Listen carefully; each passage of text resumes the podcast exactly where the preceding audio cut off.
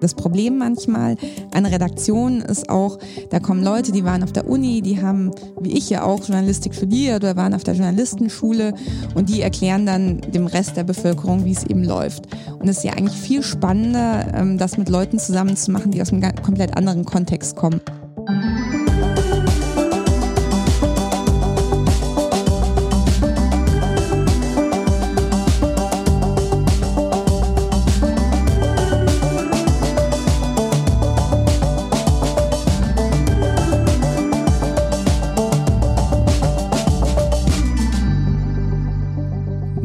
Zusammen. In der 107. Folge vom Gefährlichen Halbwissen schnacken wir mit Felicia Reinstedt, der Programmchefin von Bremen Next. Wir sprechen nicht nur über ihre Aufgabe bei Brems Nummer 1 Jugendsender, sondern auch über die Rolle von Radio in der heutigen Zeit. Michaela und ich erfahren außerdem, wie es ist, wegen der Arbeit von Bayern nach Bremen zu ziehen und wie sie dafür sorgt, dass mehr Diversität vor dem Mikrofon passiert. Falls ihr Lust habt, uns zu unterstützen, dann schaut doch einfach mal auf halbwissen.co spenden vorbei. Und jetzt wünsche ich dir ganz viel Spaß bei der aktuellen Folge.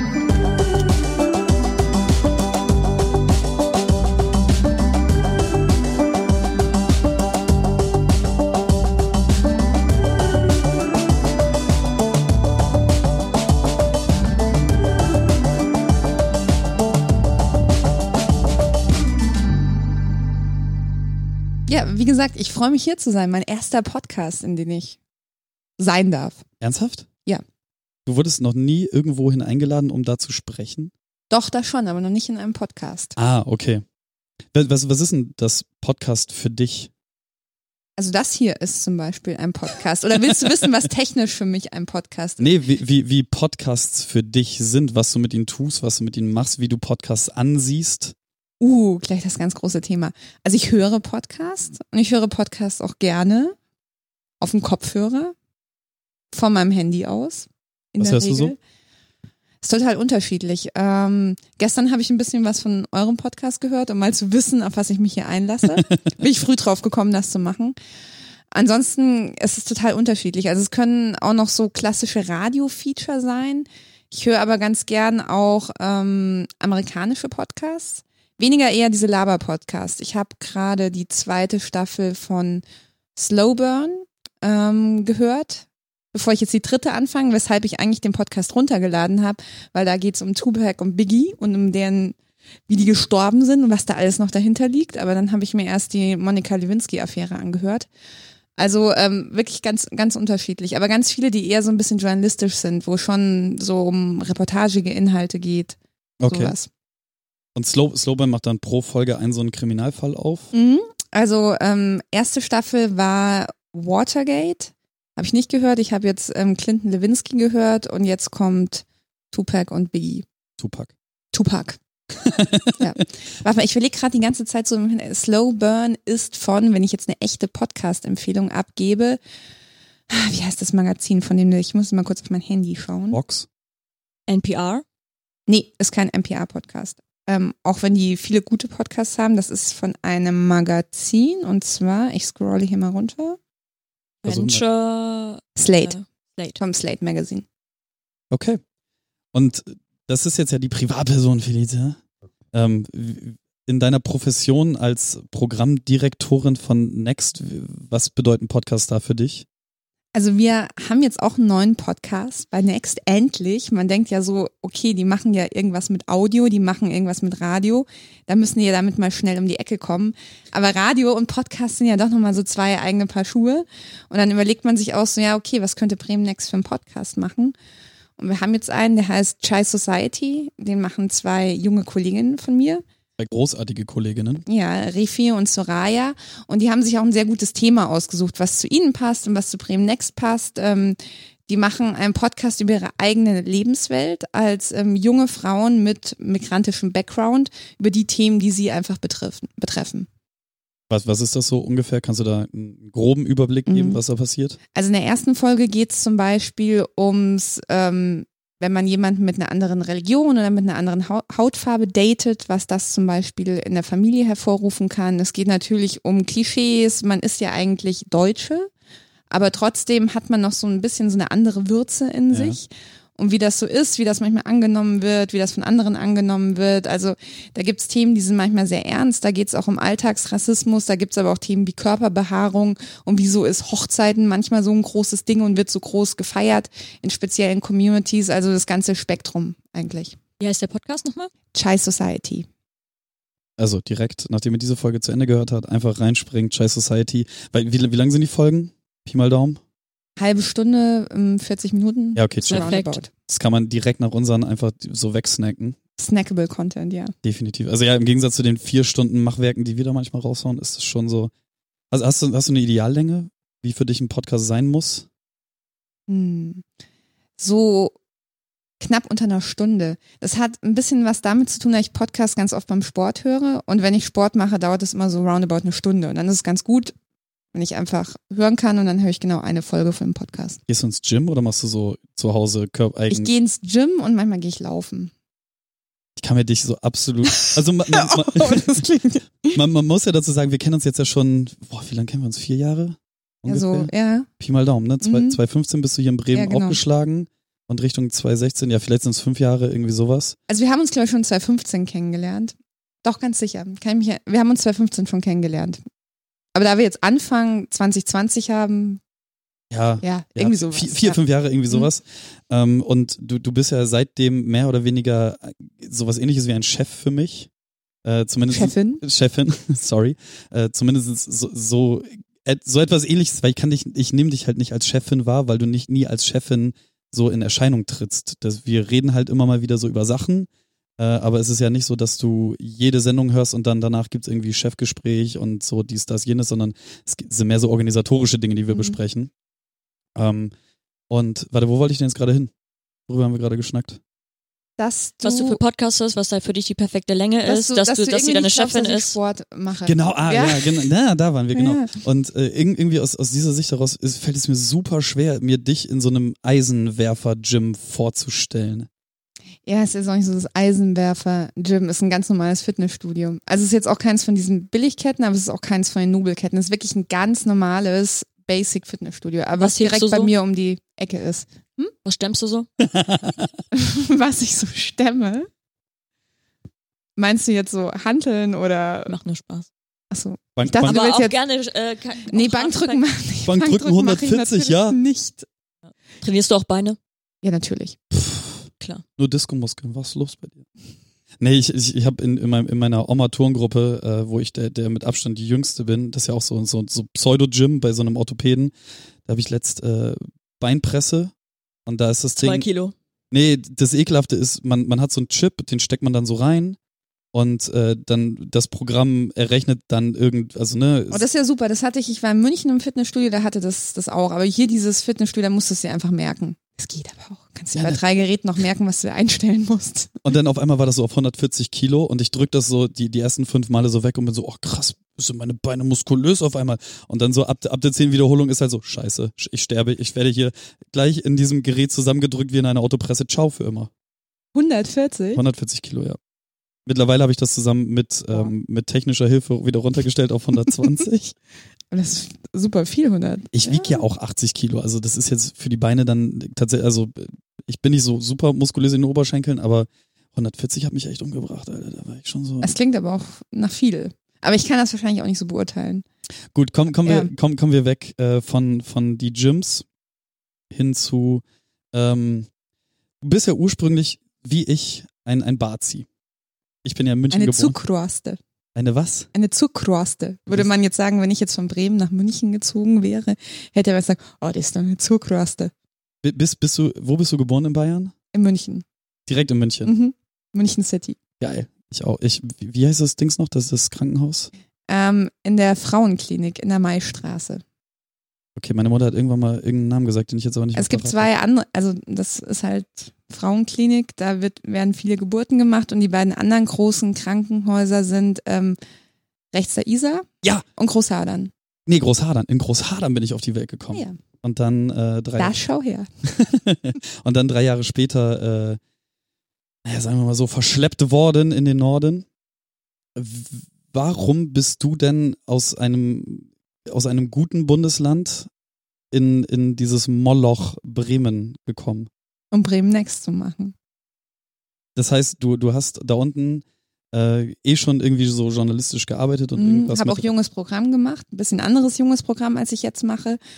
Und hatte dann die Möglichkeit, hier nochmal noch mal ein anderes junges Programm zu machen, von dem ich das Gefühl hatte, so wie die obersten Herren wollten, dass das gemacht ja. wird, dass das Sinn macht. Und dass man auch viel Freiraum hat, dass ich viel Freiraum habe, mir da zu überlegen, was richtig gut Sinn machen kann. Was, was heißt junges Programm in, in Bayern? Was hast du da gemacht? Puls. Weiß jetzt nicht, ob das jemand hier was sagt. Puls vom Bayerischen Rundfunk. Wir haben auch sehr viel YouTube-Content gemacht, aber die gibt es mittlerweile nicht mehr, oder? Doch, Puls gibt es schon noch. Auch auf Video? Äh, auf, auf Video, auf YouTube? Ja, da heißt es Puls Reportage. Also man muss jetzt auch sagen, ich bin ah, jetzt fünf Jahre hier, da hat sich das Programm Puls ja. auch ziemlich verändert. Ja. Als ich da weggegangen bin, sind da auch noch sehr viele Ressourcen ins klassische Radio reingeflossen. Die haben allerdings den Nachteil, dass sie keine UKW-Frequenz haben, also sie werden rein digital verbreitet. Das heißt, die haben sich da jetzt auch umgestellt und die haben auch einige Podcasts, auch einige gute Podcasts, wie ich finde. Aber ist das das mit Ariane Alter? Ja. Okay, gut, ja, okay, dann sind die noch sehr, sehr alive. Ja, die machen doch jetzt auch die, diese Ariane Alter äh, Abendshow, ja. Late Night, Night, Night genau. Show. Ich glaube, das ist von Funk. Ah, okay. Ja. Mhm. Die haben sie dann da rausgelöst und dann nochmal was eigenes mit ihr aufgebaut. Ja, ich weiß jetzt nicht, was da organisatorisch dahinter ja, liegt. Das ist ja so, wir sind ja alle Funk als ähm, junge Programme der ARD und liefern was zu Funk zu. Jetzt Bremen Next in dem Fall nicht speziell, mhm. aber Puls hat noch mehrere Formate, die die zuliefern. Und vielleicht ist das auch eins. Die weiß machen, ich die, die machen noch dieses Musikreportage-Ding irgendwie, ne? Genau, das machen die auch. Mit diesem gelben Hintergrundding. Wie heißt denn das noch? Ähm, Musikanalyse mit Friedel. Friedel heißt der, glaube ich, der erstmal. Friedel heißt der voll. Finde ich gut. Also der macht das schon alles sehr, sehr solide, finde ich. Kann ich gar nicht mehr gut reintun. Okay, das heißt, du hast Puls erstmal komplett mit aufgebaut. Mhm. Und dann bist du in den Norden gereist, um nochmal so von dir aus bestimmend äh, das neue junge Programm aufzubauen. Habe ich das richtig verstanden? Ja, also von, von, mir aus bestimmen klingt natürlich jetzt so ein bisschen auf mich zentriert. Ähm, ich habe den Auftrag hier von Radio Bremen angenommen, da ein neues junges Programm zu machen und das sowohl personell als auch inhaltlich ein bisschen anders aufzustellen, als das vielleicht andere junge Programme in der ARD sind. Und den Auftrag habe ich sehr gerne mit allen Mühen und Anstrengungen angenommen. ähm, was, was, was heißt denn das? En Detail den, den Auftrag angenommen. Also ist ja nicht so, dass du morgens irgendwie eine Mail im Postkasten hast, äh, chef.radiobremen.de. Hey Feli, hast nicht Bock nach äh, Bremen zu kommen und hier junges Programm aufzubauen? Es war tatsächlich eher eine kurzfristige Entscheidung, sagen wir mal so. Ich war, ist jetzt für alle Bremerinnen und Bremer ganz schlimm, ich war, bevor ich hier zum Bewerbungsgespräch, was man dann natürlich auch macht, war, war ich noch nie in Bremen. Also ich war genau 1,5 Mal in Bremen, bevor ich hierher gezogen bin. Das ist ja vollkommen okay. Ja. Also man Aber es hat gepasst. Also ich bin, also man durchläuft da so zwei Bewerbungsrunden und beim ersten Mal bin ich echt nur im Zug hingefahren und zurückgefahren. Die Zugverbindung von München nach Bremen ist, wenn man eine gute hat, genau sechs Stunden. Mhm. Sechs Stunden hin, kurz mit den Leuten bei Radio Bremen geredet, wieder zurückgefahren. Und beim zweiten habe ich gedacht, okay, ich gönn mir mal ein Wochenende, um Bremen so ein bisschen kennenzulernen. Dummerweise war das das Wochenende, wo hier ähm, Bombenalarm war und überhaupt gar nichts los war, weil man gedacht hat, irgendein Salafist hat hier eine Bombe versteckt. Ja. Das ist schon ein bisschen her, aber das heißt so, hm, ja, nicht so viel los, aber trotzdem ganz nett. Ich hatte ein Airbnb im Viertel und fand es ganz cool, dass Bremen so offen alternativ ist, weil das ist München, München ist alles nur genau das eben gar, gar nicht. Und das hat mir gut gefallen und habe gedacht, ja, why not? Hat, hat sich der Eindruck bis heute gehalten, dass wir offen alternativ ja. sind?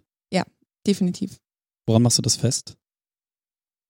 Naja, am allen, wie Leute hier rumlaufen, wie sie mit einem reden, ähm, was man für Viertel sieht, sowas findest du in München so offensichtlich einfach nicht. Da musst du schon in die Nischen gehen. Und ich habe in München in meinen Zwanzigern habe ich, war ich auch in diesen Szenen drin, aber die, die waren halt nicht so offen da wie hier.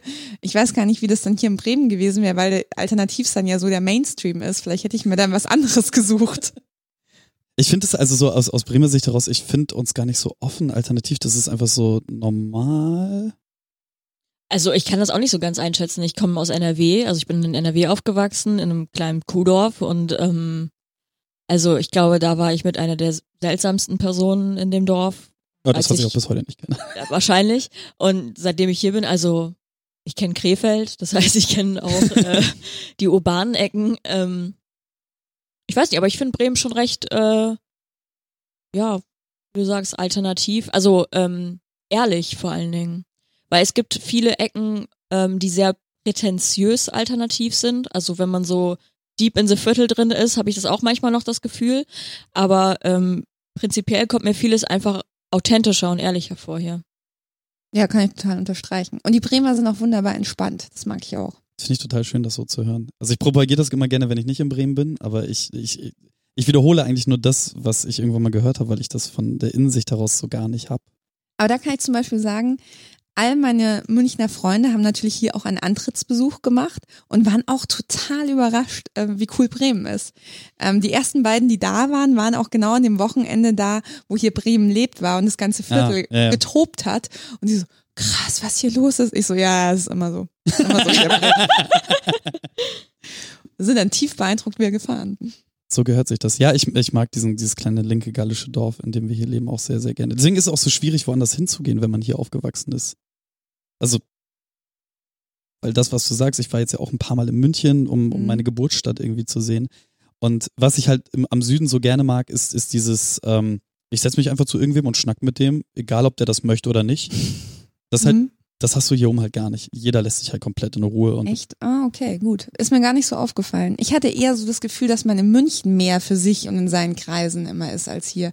Aber gut, ist natürlich eine andere Situation. In München habe ich lang gelebt. Dann hast du deine Freunde, hängst mit denen immer rum. Dann kommst du in eine Stadt, wo du echt null niemanden kennst. Da bist du vielleicht selber auch so ein bisschen offener, was Kontakt betrifft. Genau, das ist wahrscheinlich auch einfach so die, diese, diese Außenwirkung, weil hier in Bremen redet mich niemand an. Nie, wirklich nie, nie, nie, nie, nie. Sobald ich irgendwie im Süden in einem Biergarten sitze, habe ich innerhalb von fünf Minuten 20 neue beste Freunde. Ja, das stimmt schon. Also ja, das ist ja Konzept Biergarten. Mhm. Das mag ich sehr gerne. Das haben Mhm. wir hier oben halt leider nicht. Aber naja. Okay, das heißt, du hast dann irgendwann den, den äh, Auftrag vor fünf Jahren dann angenommen. Was wurde dir denn gesagt, was du hier zu tun hast? ein junges Programm, also ein junges öffentlich-rechtliches Programm. Radio Bremen ist ja öffentlich-rechtliche Anstalt hier im Land Bremen, ähm, zu entwickeln. Und das eben so zu machen, dass es auch bei jungen Leuten ankommt und dass nicht nur die Gremien denken, das wäre ein junges Programm. Was, Du warst ja auch, also das finde ich gerade interessant, dass du ja eben auch noch, also du bist immer noch jung, aber dass die auch tatsächlich eine junge Person dafür ausgewählt haben, weil es ist ja immer dieses Hello Fellow Kids äh, Meme mit ähm, Steve Buscem- Buscemi, aber äh, das finde ich sehr interessant, dass da tatsächlich schon recht früh die Einsicht kam mit, naja, also okay, wir sollten vielleicht die jungen Menschen machen lassen. Ja, genau, wobei man muss sagen, die Leute in meiner Redaktion, die sind natürlich noch ein gutes Stück jünger als ich und das soll auch so sein. Wenn ich jetzt selber noch anfangen würde, hinters Mikrofon zu gehen, dann würde ich auch sagen, ja, okay, hast den Schuss nicht ganz gehört. Lieber nicht. ähm, warum bist du denn so die Expertin für, für dieses junge Programmding? Also ich meine, du hast es halt erst für Puls gemacht. Du warst ja auch vorher bei, wie heißt das Ding, Zündfunk oder so ein Kram? Mhm.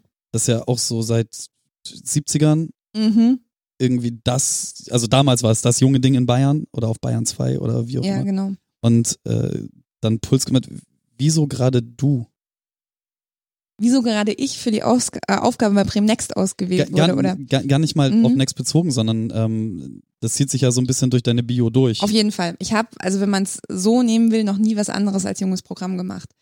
Naja, also früher, als ich selber noch in dem Alter war, auch 16, 17 sowas, war mir das selber ein Anliegen einfach. Ich wollte auch gerne ein junges, cooles Programm haben und ich fand im bayerischen Raum war das schon sehr übersichtlich. Du hast gesagt, da gab es den Zündfunk, das ist ein Magazin, was es unter der Woche früher eineinhalb Stunden, jetzt eine Stunde gibt, was jetzt mittlerweile auch kein junges Magazin mehr Ja, ist.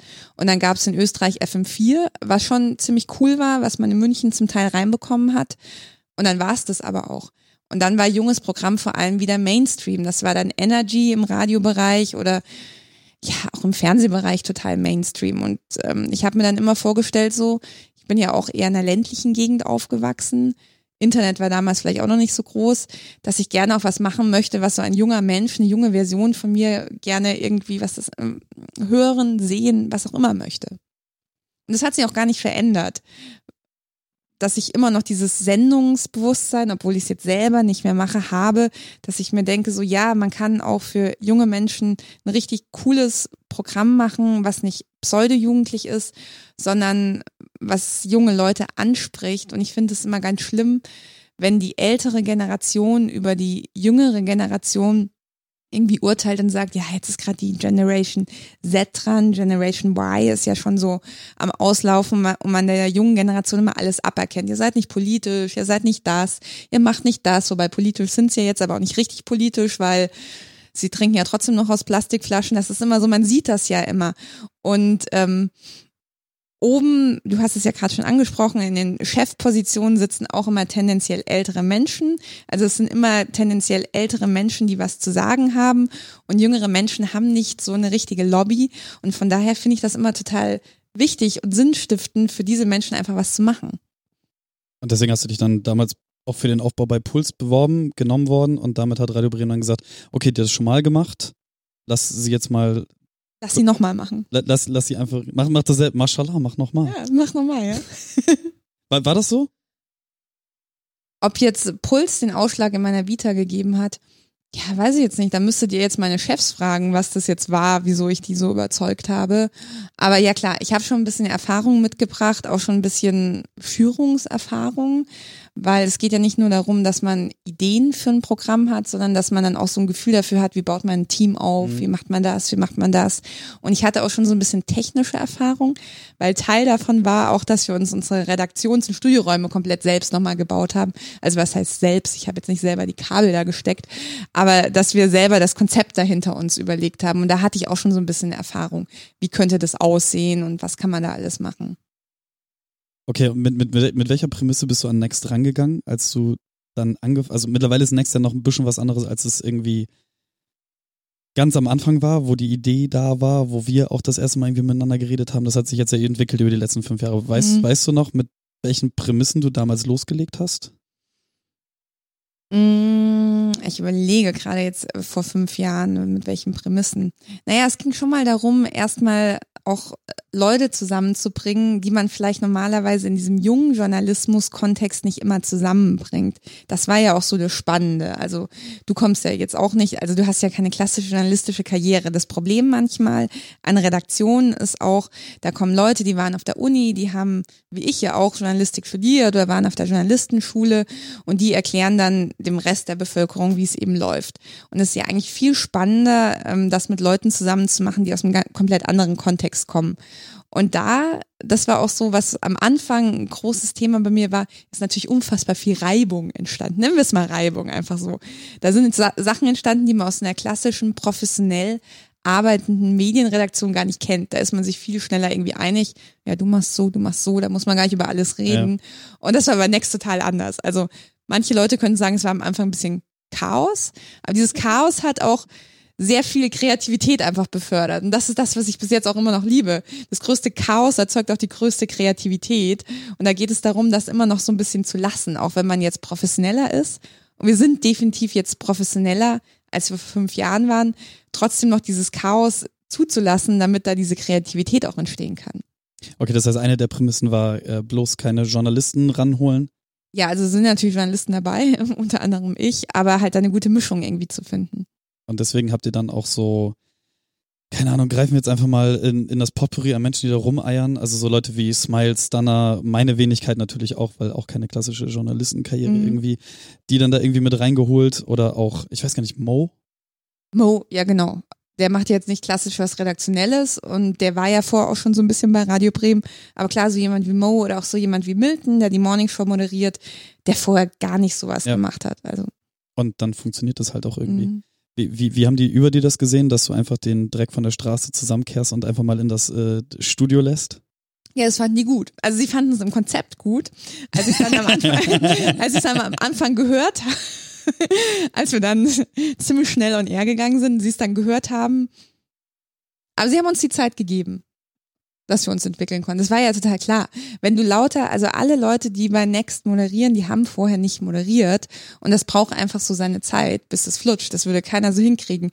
Ich habe mega Respekt vor jedem, der das da einfach gemacht hat, weil ähm, die Leute hatten ungefähr zwei Wochen Zeit, darauf klarzukommen und dann sind wir gestartet. Also da gehört schon echt ordentlich Mut dazu, das zu machen.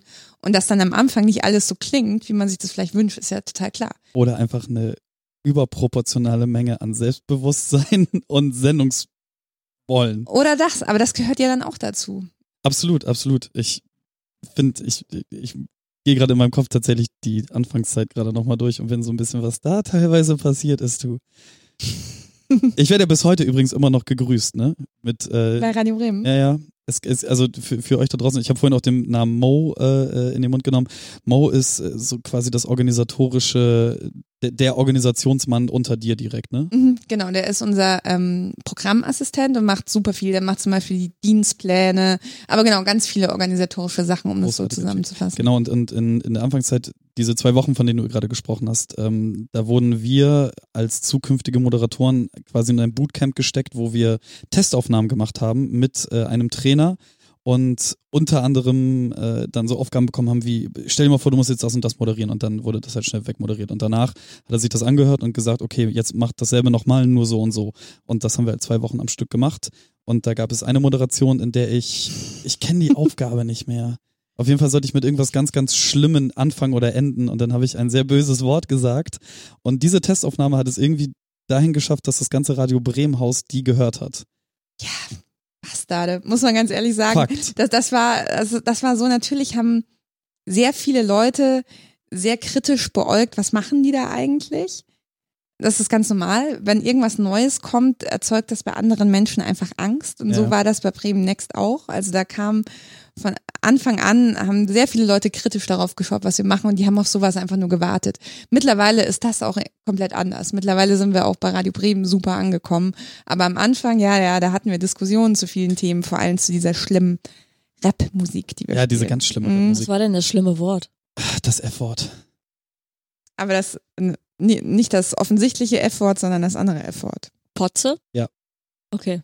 Genau, und ich, ich, wurde, ich wurde dann zeitweise ähm, auf, wenn ich nicht im Next-Studio oder in, in, in dem Komplex, in dem Next war, war, sondern irgendwo im Radio Bremen, also es ist ja eine Riesenanstalt. Wie viele Leute arbeiten da, weißt du das? Robi und Daum gepeilt? Mm, Ich glaube so 300 feste, 300 freie. Also innerhalb der ARD ist es die kleinste öffentlich-rechtliche Anstalt oder die neuntgrößte, so könnte man es auch nennen. Es, ja, das ist 600 Leute sind, ne? Und deswegen Riesenkomplex. Und wenn ich da auf irgendeinem anderen Flur unterwegs war, ich wurde als der Fotzenmann gegrüßt. Ich wurde auch einfach mit einem freundlichen Winken und Fotze und so. Es, es war schon relativ interessant, diese Erfahrung zu machen. Vor allem dann so von, von mit 50ern und so. Die haben das echt gesagt? Ja, ja. Okay. Das war dann halt bei denen irgendwie so das Ding, dass man das in meiner Gegenwart auf jeden Fall machen kann. Keine Ahnung. Also, das ist weniger geworden auf jeden Fall und äh, aber es gibt's immer noch. Manchmal passiert das noch. Ich lach da halt drüber.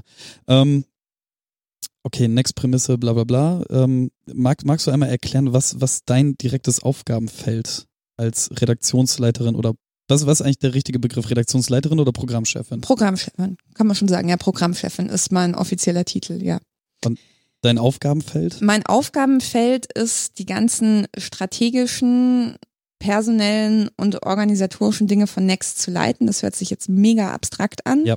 Deswegen konkretisier bitte. Das, ja, das ist, ähm, das ist ja auch immer interessant, wenn Leute mich fragen, so, und was hast du heute gemacht, was hast du gestern gemacht? Das sind ja tatsächlich total unterschiedliche Sachen. Ich habe ja vorhin von dem Podcast geredet, den mache ich ja auch nicht selber, den machen ja junge Kolleginnen von mir. Mm, Da ging es aber auch darum, sich zu entscheiden, okay, machen wir einen Podcast? Stellen, wie kriege ich, genau, Etatverantwortung ist auch so ein Thema. Wie kriege ich dafür das Geld zusammen? Wie schichte ich das Geld um, dass wir diesen Podcast machen können? Dann den Weg, wie kommt man dazu? Wie generiert man Ideen? Wie macht man damit weiter? Da bin ich sozusagen die Supervisorin von dem Punkt. Oder auch, ähm, wie ist die Redaktion aufgestellt? Brauchen wir jetzt vielleicht noch neue Leute in der Moderation? Haben wir gerade genug Reporter? Ähm, wie können wir die Leute noch weiterbilden? Wie können wir die Leute fortbilden? Und wie gehen wir mit Next strategisch mit unseren Inhalten im Radio vor, wie auf Social Media? Und dann natürlich auch, wie verkauft man Bremen Next auf zu einer gewissen Öffentlichkeitsebene nach außen. Also sei es innerhalb der ARD, sei es innerhalb des Hauses, sei es gegenüber irgendwelchen Medienpublikationen. Das heißt, du guckst permanent auf Next aus so einer Vogelperspektive, kriegst auch gar nicht mal unbedingt jede einzelne Moderation mit oder jedes einzelne Instagram-Video oder so, sondern guckst mehr so strategisch von oben drauf, guckst immer mal wieder rein, was passiert gerade und musst dann mit unterschiedlichen Brillen versuchen, das Programm zu analysieren und weiterzuentwickeln. Also ich krieg schon sehr viel vom Programm mit. Also ich würde sagen, so was wir auf Social Media machen, ähm, da kriege ich fast alles mit. Radio, ich höre jeden Tag die Morning Show. Ich schaue, dass ich über den Tag so viel wie möglich einfach höre, also während ich arbeite. Aber ja, jede Moderation kriege ich natürlich nicht mit. Aber ähm, ich schaue schon, dass ich sehr viel vom Programm mitkriege. Aber ich würde jetzt nicht direkt dann ins Studio laufen, wenn ich irgendwie höre, mir hat was nicht gefallen und dann ja, den Moderator irgendwie zusammenscheißen. Aber wir haben so Wochenfeedbacks, da gehe ich manchmal auch rein. Ähm, wir haben ja regelmäßig Airchecks. Ich rede auch immer mit unserer Aircheckerin. Aber genau, das ist, kommt, kommt immer so ein bisschen so drauf an. Und welche deiner Aufgaben würdest du am liebsten streichen? Ja, manchmal diese administrativen Aufgaben. Also es gibt äh, auch Reportings, die ich machen muss ähm, für den Rundfunkrat, ähm, für andere Stellen im Haus. Ähm, Im Januar war das zum Beispiel der Publikumsbericht, wo man halt zusammenkarren muss. Ähm, ja, was hat man, ähm, ja, was waren die größten Anfragen von den Leuten, was waren die größten Themen und so. Also ich weiß schon, dass das, dass das wichtig ist, weil das ist auch eine Teilöffentlichkeit, die man da bespielt, aber manchmal diese organisatorischen Sachen oder manchmal halt auch Sachen, manchmal macht es Spaß, so Dinge so zu machen, wo man so ein bisschen Verhandlungsgeschick braucht, wenn wenn wenn es um Geld oder was darf man, was darf man nicht geht. Manchmal ist es aber auch so ein bisschen zäh. Da denke ich mir so, ach, nein, wir sind doch alle Programmmacher, kann man nicht, können wir es nicht einfach machen. Aber nee, dann gibt es noch Stellen im Haus, wo man Sachen absegnen muss. Aber ja. Was würdest du um nichts in der Welt eintauschen? Mm, von meinem Job. Ja das Team tatsächlich. Ich finde es total super, immer in die 10 Uhr Konferenz zu gehen. Ähm, und ich wäre ganz gern noch öfters da, würde denen mal über die Schulter schauen, was sie gerade so machen. Ich finde es aber gut, dass ich gerade noch das machen kann, weil ich kenne das von anderen Chefs, die komplett woanders unterwegs sind. Und dass man mit allen Leuten, dass man die alle so direkt und ehrlich irgendwie ansprechen kann und dass sie dann auch nicht sofort zusammenzucken denken so, oh Gott, jetzt hat mich die Chefin angesprochen. Was hat das nur zu bedeuten? Sondern dass Leute wie June, kennst du ja auch, eigentlich ganz offen auf einen zugehen. Finde ich super. Und dann halt im Zweifel mit ihrer Schnodderschnauze. Ja, genau. kann man schon machen, ja. War, war das für dich, ähm, also man, man kann ja, zumindestens werfe ich dir das jetzt vor, dass du relativ behütet aufgewachsen bist. Mhm. War das für dich eine große Umstellung? Jetzt mit solchen Schnodderschnauzen oder Schmuddelkindern äh, zusammen zu sein? Nö, überhaupt nicht. Nee, gar nicht. Okay. Ich, ich, ich überlege gerade, ich habe da noch gar nicht drüber nachgedacht. Das ist genau, ja, ja. das ist nämlich der Key-Factor, so, mhm. weil die anderen, mhm. die mich halt auch mit Fotze grüßen, mhm. die haben drüber nachgedacht, ob sie mit Bremen Nord zusammen in einem Raum sitzen wollen oder nicht. Nee, ich finde Bremen Nord eigentlich auch total schön. Mein Freund arbeitet da. Wo? Der arbeitet in Fegesack, im Fegesacker Geschichtenhaus, direkt, oh. direkt da am, ja, Fegesack, an, der, Liebe. An, an der Weser. Sehr schön da unten. Ich, ich bin da, ich habe, bin da ab und zu, ich weiß noch, einmal im Sommer bin ich da sogar hingeradelt und habe ihn mal von der Arbeit abgeholt. Okay, das würde ich niemals in meinem Leben tun.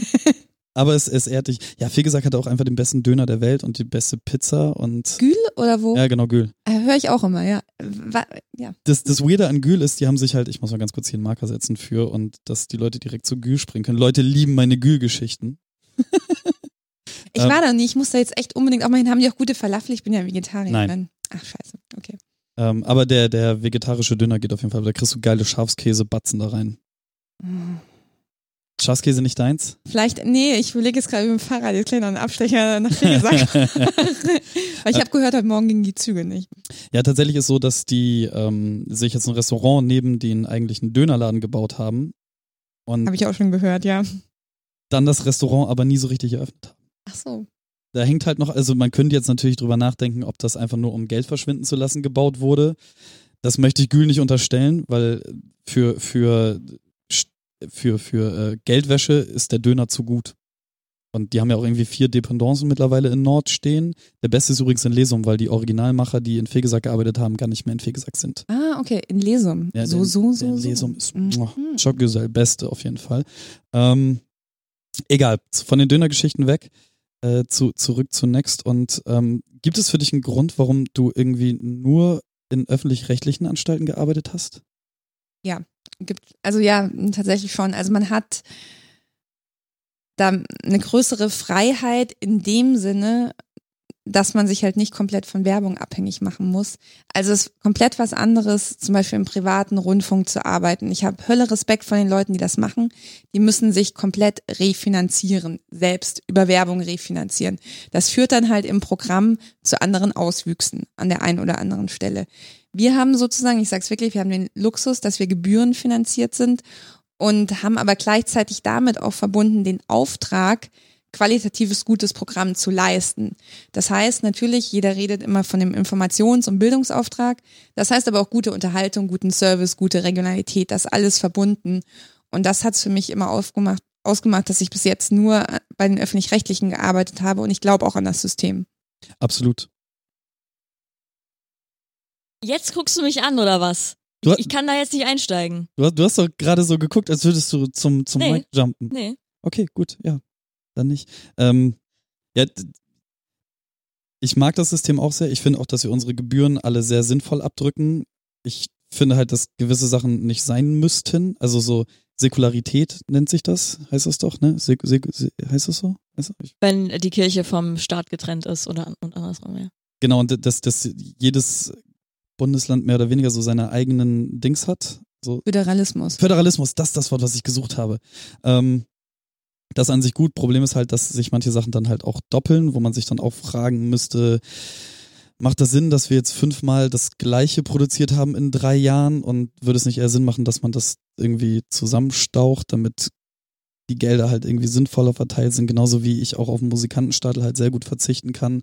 Auf der anderen Seite aber auf nichts, was irgendwie die Sendung mit der Maus oder sonst irgendwas angeht. Also ich glaube schon, dass es da Probleme gibt. Ich glaube aber auch, dass ähm, öffentlich finanzierter Journalismus bedeutend wichtiger ist als privater Journalismus. Das einfach mal so als Aussage von mir. Ähm, als du so 16, 17 warst, war, war der Weg da für dich klar? Also hattest du da, da schon die Gedanken, dass öffentlich-rechtlich sein muss und unbedingt Journalismus? Nicht, dass es öffentlich-rechtlich sein muss, aber ich, ich glaube schon Journalismus. Ich versuche mal gerade zu überlegen, wobei ich war nie offiziell in der Schülerzeitung. Ich habe einmal einen Artikel in der Schülerzeitung geschrieben, der war dann so böse, dass ähm, gleich so ein gelbes Blatt vom Direktorium rausgegeben wurde, wo, wo es hieß, die Autorin hat es nicht so gemeint. Die Autorin hatte es aber so gemeint. Worum ging's? Es ging darum, es war auch echt eine Ungerechtigkeit, muss ich sagen. Also wir hatten einen Schüleraustausch in die USA Okay. Und ähm, nicht meine Austauschschülerin, sondern die Austauschschülerin von einer Klassenkameradin. Mm, Die hat sich mit der auf dem Rückaustausch nicht so gut verstanden. Was glaube ich auch damit zu tun hatte, ein bisschen, dass die aus einem unterschiedlichen sozialen Umfeld kamen. Also Mhm. die, die Amerikanerin, die kam eher aus so einem Working-Class-Umfeld und ähm, die deutsche Version war eher so ein bisschen auch gut behütet, Mhm. Ähm, war auch, ähm, also in der Verwandtschaft gibt es auch einen bekannteren Politiker, einen bekannteren CSU-Politiker, was damit dann auch wieder eine Rolle gespielt hat. Und die haben sich dann halt einfach in Deutschland nicht mehr so gut verstanden. Und dann hat halt original die Gastfamilie das Mädchen vor die Tür gesetzt. Und wir haben sie dann What? aufgenommen und ich finde, das geht halt gar nicht. Ich meine, wir waren da alle 16, du bist in einem fremden Land, auf Und einem auch anderen nur so für zwei Wochen. und für zwei, drei Wochen, das kann ja wohl nicht sein, dass du dann von deiner Gastfamilie irgendwie rausgekickt wirst, nur weil sich die beiden Mädels nicht verstehen. Und das habe ich halt einfach so geschrieben. Und daraufhin, weil halt eben die deutsche Gastschülerin ähm, eben als Onkel einen bekannteren Politiker hatte, Ja, ja. mh, war das dann gleich so, dann wollten die mich wegen Rufmord anzeigen, wegen eines Artikels in der Schülerzeitung. Naja, haben sie dann nicht, nicht gemacht, aber der Direktor hat sich entschuldigt. Und ich habe es aber eigentlich, ich meine es auch jetzt noch so, wie ich es damals gemeint habe. Das war mein erster und einziger Artikel in der Schülerzeitung. Das wäre dann für mich auf jeden Fall auch das einzige Mal, wo ich meine Mhm. Raise Your Voice gemacht hätte. Das hat mich aber dann doch nicht abgehalten davon, dann ähm, auf die Journalistenschule zu gehen und weiter über solche Sachen zu schreiben. Ja, also ich hatte, ich habe früher gern geschrieben tatsächlich, jetzt gar nicht mehr so. Also ich habe dann ziemlich schnell das Radio für mich entdeckt und das fand ich eigentlich viel cooler. Also so, so zu reden oder nicht selber zu reden, sondern vor allem mit Mikrofon wohin zu fahren, Leute zu interviewen, so wie ihr mich jetzt interviewt, habe ich immer super gerne Leute interviewt, weil du kommst da mit deinem Mikrofon an und steigst dann plötzlich in so eine komplett andere Lebenswelt ein. Ich habe auch ganz viel gefühlige Themen gemacht beim Zündfunk, wie ähm, wenn du zum ersten Mal mit jemandem zusammenziehst, dann sitzt du mit so einem jungen Pärchen in der Wohnung und dann auf einmal schütten die ihr komplettes Privatleben über dich aus. Und das fand ich irgendwie schon interessant. Ja. Süß. So funktioniert ein Gespräch nicht, Kevin. Ich, nee, ich habe nur zu dir rübergeguckt, weil es schon wieder so aussah, als wenn du einen Gedanken ausbrütest. Und deswegen dachte ich mir, wart einfach mal ab, bis du es merkst. Lass das organisch geschehen. Okay, ist alles gut. Ähm, Aber bevor du jetzt wieder in deinen Radio-Interview-Modus äh, komplett versinkst, ähm, bin ich immer noch da für den Fun. So. Und äh, ich will direkt eine ketzerische Frage stellen. Nämlich, für dich, lebt Radio noch? Ja, aktuell lebt schon noch, ja. Wird es Überleben. Ja. Die Frage äh, stellt man mir seit zehn Jahren. Ja. Ja, keine Ahnung, weiß ich nicht. Äh, Muss, muss ich ganz ehrlich sagen, weiß ich nicht. Momentan lebt's noch und ich finde, es lebt auch noch gut. Und dann muss man natürlich auch so ein bisschen drauf schauen, für wen. Für unsere Eltern, würde ich sagen, lebt das noch sehr gut und dann wird es auch noch leben, bis sie irgendwie ins Grab gehen. Ob das für unsere Generation noch so weiterlebt und für die Generation, die danach folgt, das wird sich zeigen.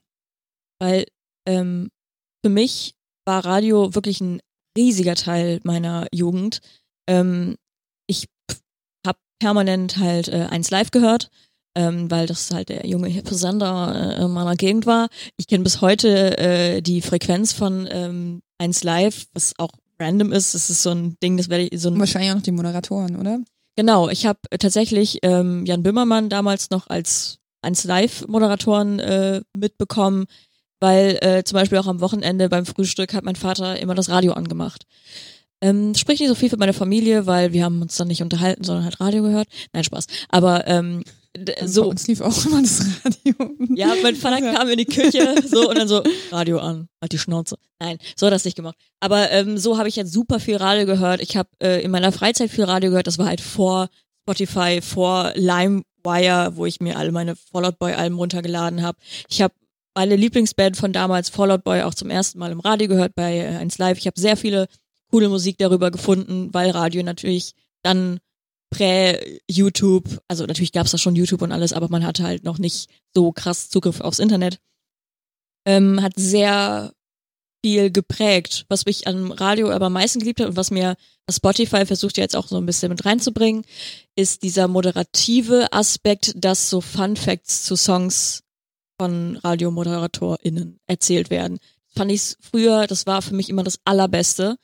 Ähm, dass also nicht unbedingt dieses ganze Geplänkel, dass Leute von ihrem ach so tollen Morgen erzählen. So mittlerweile weiß man, dass viel ist ja auch einfach nicht mehr so viel personell ist. Viel ist ja auch ein Redakteur oder eine Redakteurin hinter, die irgendwie auch ein paar coole Fun Facts ähm, mit reinbringt zum Teil. So, das weiß ich von Kommt anderen drauf an. Genau, es kommt Mhm. drauf an.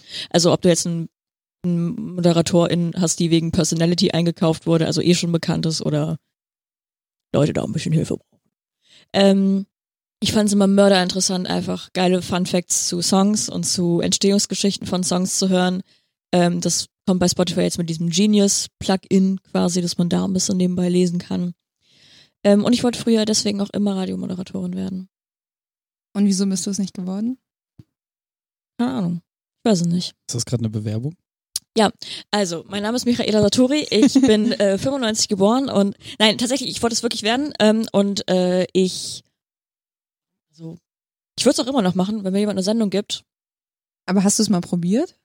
Ähm, ich hatte tatsächlich mal eine äh, quasi so eine Testsendung produziert, die so quasi, die ich abschicken wollte. Ähm, aber dann habe ich mich nicht getraut und äh, habe dann die Ausbildung angefangen zur Mediengestalterin. Ich habe ist ja noch Podcast. nie zu spät. Ist ja noch nie zu spät. Ja, ich habe dann Ja. gepodcastet. Also ich habe meinen mein Geltungsdrang dann äh, durch einen privaten Podcast, den ich solo moderiert habe, äh, ausgelebt. Oh. Und ähm, somit habe ich das wegbekommen. Ähm, wegbekommen. Die Passion wegbekommen einfach. Ja, aber wie du schon sagst, es ist nie zu spät. Äh, Vielleicht hört ihr mich bald im Radio. Und ich erzähle coole Fun Facts zu coolen Songs. Naja, was ich eigentlich ähm, noch fragen wollte, weil du ja also Radio ist auch Musik, auch wenn vieles auch einfach ähm, Verkehrsnachrichten und ähm, Wetterbericht und Nachrichten sind so, weil die Verkehrsnachrichten jetzt bei einem großen Radiosender rausgenommen wurden. Sorry, ich höre gleich auf mit meinem äh, Ja, bei Bremen Next gibt's auch keine Verkehrsnachrichten. braucht auch keiner alle mit der Bahn. Da müsste man eher wissen, ob welche Bahn gerade umgeleitet wird. Ja, das stimmt. Ja, da, hast du recht. Wir haben, Ich wir verkauf dir hatten die Idee. Mhm. mhm. Ja, verkauf sie mir. Ich, ich schreibe dir eine Rechnung. Nein, äh, Sie, sie ist jetzt in, sie verteilt Mhm. immer Rechnungen an alle. seit ich Kleinunternehmerin bin, ähm, verteile ich nur Rechnungen. Ach so, aber dann ohne Umsatzsteuer. Das ist ja ganz gut. Genau. Ja. Ja. Mhm. Ähm, aber weil es auch um Musik geht, was ist dein momentaner Hot Rotation Lieblingssong? Oh, das ist Ich weiß, gemeine Frage. Nee, gar nicht. So sagen. Ich mag tatsächlich ähm, von Juju und Loredana kein Wort. Und ich habe jetzt gerade überlegt, ob ich das sage, weil das ja schon fast auch so mainstreamig ist, wenn ich das jetzt sage. Ja, das aber ist super egal. mainstreamig, aber Ja. ist voll okay. ist voll okay. Ich, ich mag den Song echt. Und ähm, eine Kollegin hat neulich zu mir gesagt, ja neulich, so lange ist er noch gar nicht draußen, aber er hat schon super viele Abrufe, weil ich mir neulich das Video auch wieder angeguckt habe. Egal, eine Kollegin hat zu mir neulich gesagt, ähm, krass, wenn es damals, als ich so jung war, als ich so ein Teenager war, schon so starke Frauen im Rap gegeben hätte, dann das wäre so cool gewesen. Da habe ich gesagt, ja, wieso? Es gab doch in den Tic-Tac-Toe. 90ern. Ja, TikTok habe ich jetzt nicht, es gab doch ähm, Ja, aber Missy Elliott. Missy Elliott, ähm, Lil Kim und so weiter. Und die so, ja, nee, aber nicht so, wie die sind einfach. Und auch nicht auf Deutsch. Das ist wahrscheinlich. Und halt so- eben, genau, und halt eben auch nicht auf Deutsch. Wobei das aber auch Quatsch ist, aber ja, Tic-Tac-Toe. Castingband. Ähm, Und ich dachte, wir wären Freunde. Ja. Jetzt kommen die Tränen wieder auf Knopfdruck. ähm, es gab die, aber man musste halt tiefer diggen als das, was halt tatsächlich im Musikfernsehen und im Radio stattgefunden hat. Also eine Cora E zum Beispiel ist halt schon seit immer einfach eine Genau, der Cobra E, super Beispiel, ja, ja. oder Mhm. eine Piranha und Mhm. wie sie alle heißen. Da Kitty muss man, Cat. gab's da noch nicht. Die kam erst Anfang der Mitte der 2000er. Aber- Sorry, dass ich jünger bin.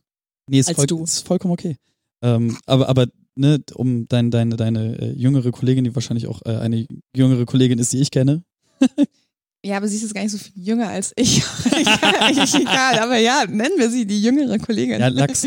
ähm, aber also es gab diese, diese, diese Persönlichkeiten auf jeden Fall im Rap, aber das Problem ist halt wie, wie so häufig, dass man ähm, gewisse Sachen, man muss halt tief reindingen und deswegen lieb ich das gerade, dass Rap so facettenreich ist und so breit aufgestellt und immer breiter wird, auch in, in den, in Anführungszeichen, äh, äh, kleineren Gruppen auf den ersten Blick.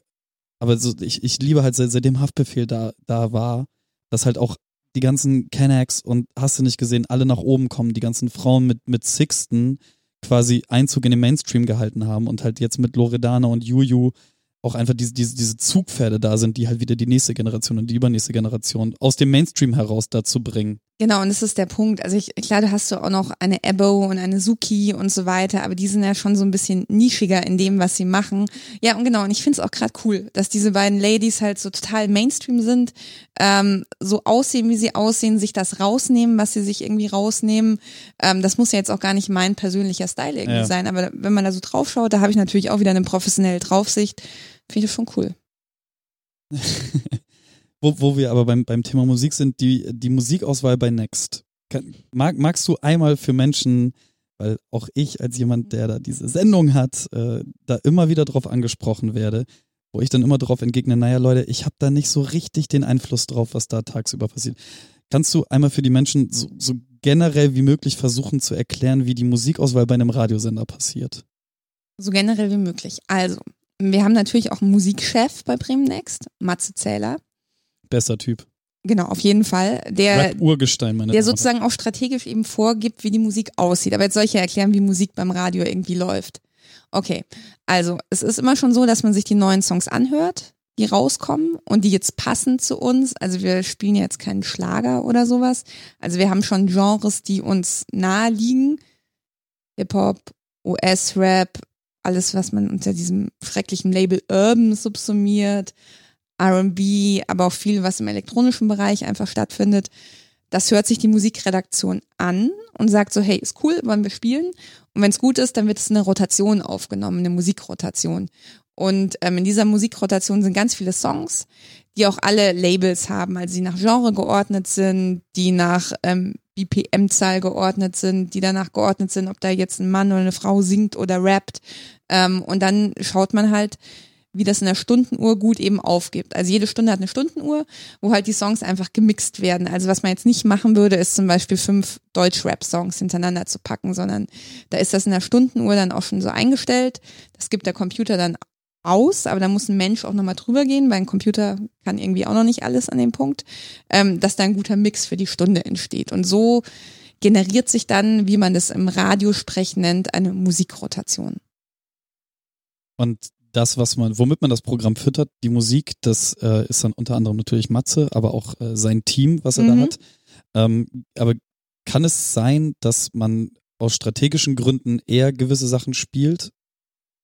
Also wo wir vorhin bei Privatsender waren und sie müssen sich halt refinanzieren, das hat mhm. eventuell Einflüsse auf das gesendete Programm, dass man bei einer Reportage vielleicht nicht so nachfragt, weil das ein Werbekunde mhm. ist ist es bei den öffentlich-rechtlichen, weil Musik und Künstler und Labels mittlerweile sich selbst so sehr vermarkten können, dass Radio gar nicht mal unbedingt mehr brauchen. Ist einfach mal so dahingestellt. Ähm, so dass man eventuell sich Musik in, in, in die Rotation wirft, die man nicht unbedingt besser findet, sondern aus strategischen Gründen eher Sinn machen, die zu spielen? Naja, wir schauen natürlich bei unserem Musikprogramm, dass wir ein Musikprogramm machen, wo wir junge Leute damit erreichen, wo wir eine, große Schnittmenge damit auch erreichen. Aber was bewusst nicht mainstreamig in, in seiner reinen Form ist. Es gibt ein anderes Popradio hier in Bremen. Das muss man nicht nochmal reproduzieren an der Stelle. Also wir haben ganz klar gesagt, also unsere Key-Genres sind Hip-Hop, Deutschrap in der Form, ähm, viel basslastige Musik. Da kann man noch diese ganzen elektronischen Genres dazu. Und da schauen wir halt einfach, was gute Songs sind. Und schauen natürlich auch, was chartet gerade. Also es ist nicht im Sinne von klassischen Charts, sondern was ist oben bei Spotify, was ist oben bei Shazam, was ist oben bei YouTube. Also das gibt uns ja, oder was kommt oft auch bei TikTok vor, das gibt einem ja so ein bisschen schon Hinweise, das sind Songs, die könnten gerade irgendwie auch kommen. Und wir spielen Songs auch sehr früh, also dass wir auch sagen, wir spielen die zuerst. Andere Programme, die so mehr im Mainstream-Bereich verortet sind, die warten erstmal, bis sie merken, ah, das ist ein Hit und dann spielen wir den. Da sind wir vielleicht schon an dem Punkt, dass wir sagen, okay, jetzt spielen wir nicht mehr so oft. Einer der Gründe, warum Kokaina zum Beispiel direkt bei euch lief oder auch Summer der Hammer, der Killer, der Chief noch am Anfang vor seiner Riesenkarriere irgendwie gelaufen ist und warum ein Bowser zum Beispiel Genau, ähm, ja auf, auf der kleinsten Bühne der Welt auf der Briminale gespielt hat, als er noch keinen Schwanz kannte. Ja, also da, das ist dann, das ist dann auch wieder sowas, dann hört man was und denkt sich so, ey, total interessant, erste Single von Bowser. Und dann haben wir die gespielt und dann war das, als der in dem Jahr auf der Priminale war, auch richtig cool. Ich glaube, es war für ihn auch cool zu sehen, dass die Leute schon so viel von ihm kannten. Dabei kam sein Durchbruch erst in dem Jahr im Herbst mit Was du Liebe nennst. Das war ja so sein richtiger Durchbruch dann. Ich wollte fragen, wie oft wechselt denn diese Rotation? Ich frage aus ähm, einem, einem Pain Point. Ich habe mal in einem, ähm, in einem Krankenhaus, in einem Café gearbeitet und da lief Radio Regenbogen, äh, in Baden-Württemberg war das. Ähm, Radio Regenbogen, übelster Drecksender. Richtig ekelhaft, ich hasse die. Liebe alles. Ich hasse diesen Sender über alles, einfach weil ich hatte dann ähm, quasi ähnliche Schichten immer. Und ähm, ich habe leider das äh, Luxusproblem, dass ich sehr schnell dann mir Abläufe von Songs merke. Also deswegen mache ich mir manchmal auch selber Playlists für mich kaputt und kann die dann eigentlich immer nur noch im Shuffle hören. Weil ähm, sobald ich merke, also es läuft ein Song und ich weiß dann sofort, welcher als nächstes kommt. Das ist bei dem Album gut. Und das ist passiert. Dann ja. war es eine schlechte Rotation. Also eigentlich sollte man, sollte Teil davon sein, die Songs auch immer anders zu mixen. Ja, und das haben sie nicht gemacht. Die hatten wirklich, und ich schwöre es euch, es kam vielleicht mal ein so ein Hit, der so plötzlich so geboomt ist, kam so neu rein, aber die hatten zum Teil wirklich einen Monat lang die gleiche Rotation. Und das, und da bin ich mir 100% sicher. Ich war so wütend irgendwann, dass ich denen eine Mail geschrieben habe. Also ich habe denen eine zivilisierte Mail geschrieben und noch nicht mal einen Brief. Aber ich meinte so, wie oft wechselt ihr eure Rotation? Weil mir, also keine Ahnung was und bla. Und es war halt gerade irgendwie im November, Dezember und die so, ja, sorry, gerade laufen ein paar mehr Weihnachtslieder. Ich so, das war nicht die Frage. ähm, ja, aber ich bin die unangenehme Person, die Mails an Radios schreibt. Ähm, das habe ich auch früher. Genau, und deine Frage war, wie oft die Rotation Ja, wechselt. genau. Ich habe es ja vorhin schon gesagt, ähm, jede Woche kommt neue Musik rein, Mhm. in der Regel freitags. Ähm, und dann wird die Musik auch abgehört. Und dann ist es was Dynamisches. Das bestückt sich jede Woche ja so ein bisschen neu, weil neue Songs irgendwie aufgenommen werden. Manchmal nach einer gewissen Zeit sagt man so, okay, jetzt müssen wir mal wieder schauen, was machen wir mit so ein paar alten Songs, kicken wir die wieder raus. Also im Idealfall ist das wirklich ein dynamischer Prozess, was sich ändert. Aber du hast natürlich Songs, die am Tag häufiger laufen und dann hast du Songs, die eher selten laufen. Aber dass eigentlich genau immer die gleichen Paarungen nacheinander kommen, das sollte nicht vorkommen. Ja, fick dich, Radio Regenbogen. Ja, fick dich auf jeden Fall. Scheiß Radio Regenbogen. Das klingt auch so, als, als wäre das so ein Kindersender, den wir jetzt hier beleidigen oder so ein Nee, ich glaube Radio Regenbogen, ähm, es gibt mehrere Radio Genau. Regenbogens. Ich glaube, da liegt auch ein größeres Konsortium dahinter. Ähm, das ist ja manchmal so, bei ähm, Energy ist das so, jetzt nicht Energy in Bremen, weil die gehören eigentlich woanders dazu, aber generell so bei Energy, da wird ja die Musik zentral gesteuert. Also Ja, es gibt eine okay. zentrale Musikredaktion und die wird dann regional ausgespielt. Das ist bei uns nicht so. Wir machen bei Bremen Next unsere eigene Rotation. Ähm, Enjoy macht seine eigene Rotation. Hört man ja auch, ist Ja, sehr ja. unterschiedlich. Eins Live macht seine eigene Rotation. Wie ist die Zielgruppe von Next definiert? Mm, Also im Kern möchten wir junge Menschen ansprechen, haben uns so vom Alter her so 15 bis 25 vorgenommen. Wir wissen aber, dass die Leute zum Teil auch deutlich jünger sind, zum Teil auch deutlich älter sind. Das heißt jetzt nicht, dass die uns nicht hören dürfen, aber man versucht ja immer so ein bisschen was so ans, Mhm. Also äh, Leute quasi, die zum einen ihre ersten eigenen Schritte im Leben machen, die aber zum Teil noch zur Schule gehen, noch zu Hause wohnen, die halt ähm, eben noch im fixeren Familienkontext irgendwie sind und ähm, von der Demografie und von dort, wo sie herkommen, bewusst breit aufgestellt. Also von den äh, Oberneuländer Oberstudienratskindern bis hin zu äh, den Jungs, mit denen ich damals auf dem Bolzplatz in Nord gebolzt habe. Genau. Also ähm, Bremen Nord definitiv auch Zielgruppe für uns. äh, birgt, birgt das mit den, also diese Ausreißer nach oben und nach unten, betrachtet ihr die? Also birgt das irgendwelche Herausforderungen bei der Programmzusammenstellung?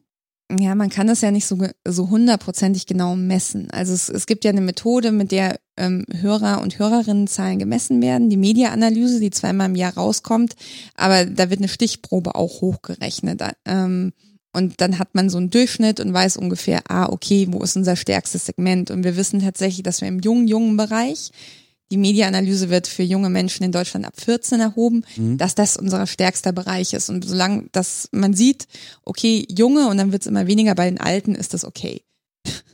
Okay, das heißt, ihr, ihr betrachtet nicht die 25- bis 35-Jährigen nochmal gesondert und denkt euch, okay, der Song kommt in der Zielgruppe an, deswegen spielen wir den so einmal am Tag, zweimal am Tag ungefähr so in der Frühstückszeit. Nee, wir schauen da eher schon auf Jüngere. Also wenn wir bei unserem Programm, sowohl beim Musikprogramm als auch bei dem, was wir inhaltlich machen, schauen wir eher schon ein Ticken jüngeres Segment. Okay, führt ihr Statistiken oder kriegt ihr es irgendwie mit, dass so Formate auf anderen Kanälen, wie Insta, Facebook, TikTok und so weiter und so fort, dass die auch umgemünzt werden in Hörer der Welle? Mhm. Also du meinst, wie das über die Medien ähm, hinweg funktioniert? Ja, genau, also- nee, du kannst, das kannst, kannst, kannst du tatsächlich nicht messen. Genau. Ähm, manchmal äh, merkt man, ah, krass, da ist irgendwas passiert. Im, also wir haben das zum Beispiel, ich überlege gerade, habe ich, habe ich da irgendein Beispiel? Nee, so richtig kannst du es nicht messen. Und ähm, ich finde auch äh, immer zu sagen, ja, wir machen die Sachen auf Instagram, auf YouTube nur, damit die Leute dann irgendwann im Radio landen, das funktioniert auch nicht. Also man muss äh, jede Plattform, auf der man ist, als eigenständige Plattform einfach sehen. Und ein reines, schnödes Teasing auf einer anderen Plattform funktioniert nicht. Also wenn du auf Instagram jetzt eine Reportage postest und sagst, und übrigens die ganze Story gibt's aber im Radio oder die ganze Story gibt's auf YouTube, funktioniert nicht. Also wenn du dich entscheidest, auf diese Plattform zu gehen, dann musst du es auch ernst meinen und dann musst du auch da den Content richtig hingeben. Und klar, es gibt Bremen Next als Marke und das ist Radio und das ist viel auf Social Media und das ist auch auf Events wie Sachen wie die Bremen Next Night oder unser Auftritt auf der Priminale. Ähm, aber man kann nie davon ausgehen, dass Leute so das ganze Portfolio immer konsumieren. Und ist ja auch nicht schlimm. Also es gibt Leute, die sind nicht auf Instagram, die sind nicht auf Facebook. Es gibt, wir wissen auch, dass Teile unserer Zielgruppe eher Spotify hören, als uns im Radio hören, aber die folgen uns dann vielleicht auf Instagram und das ist für uns dann auch wertvoll. du betrachtest dann wahrscheinlich diesen Omnichannel-Ansatz auch eher und guckst, wie ihr dann so äh, über alle Programme hinweg das transportieren könnt, was ihr transportieren wollt. Mhm, genau. Okay, das. Was ich noch interessant finde, ist, als ich einmal ähm, nach Jahren wieder Radio gehört hatte, ähm, war ich ein bisschen erschrocken darüber, dass mir RadiomoderatorInnen plötzlich Instagram-Posts beschrieben haben. Also, das ist, dass sie dann darüber gesprochen haben, dass Promi XY hat Instagram-Post Bild gepostet und ähm, haben das Bild beschrieben und dann denke ich mir manchmal so, also wo du auch darüber sprachst, dass du das auch so aufbereiten willst, dass es ins Radio passt, wo ich mir so dachte, naja, wenn ich auf Instagram Post sehen will, dann schaue ich mir den auf Instagram an, dann will ich nicht Radio sitzen, also im Zweifelsfall im Auto sitzen und dann überlegen, okay, äh, Bild, klassische Bildanalyse im Deutschunterricht. In der oberen linken Ecke hat Kim Kardashian ein Sektglas. So, also also ähm, ja, da war ich dann ein bisschen sehr erschrocken. Ich habe aber noch eine Rückfrage zu, also beziehungsweise ein, eine Frage, die thematisch so ein bisschen in Richtung Zielgruppe passt, nämlich ähm, Hand aufs Herz, was ist die äh, Ratio an On-Air ModeratorInnen, also männlich, weiblich und nicht binär?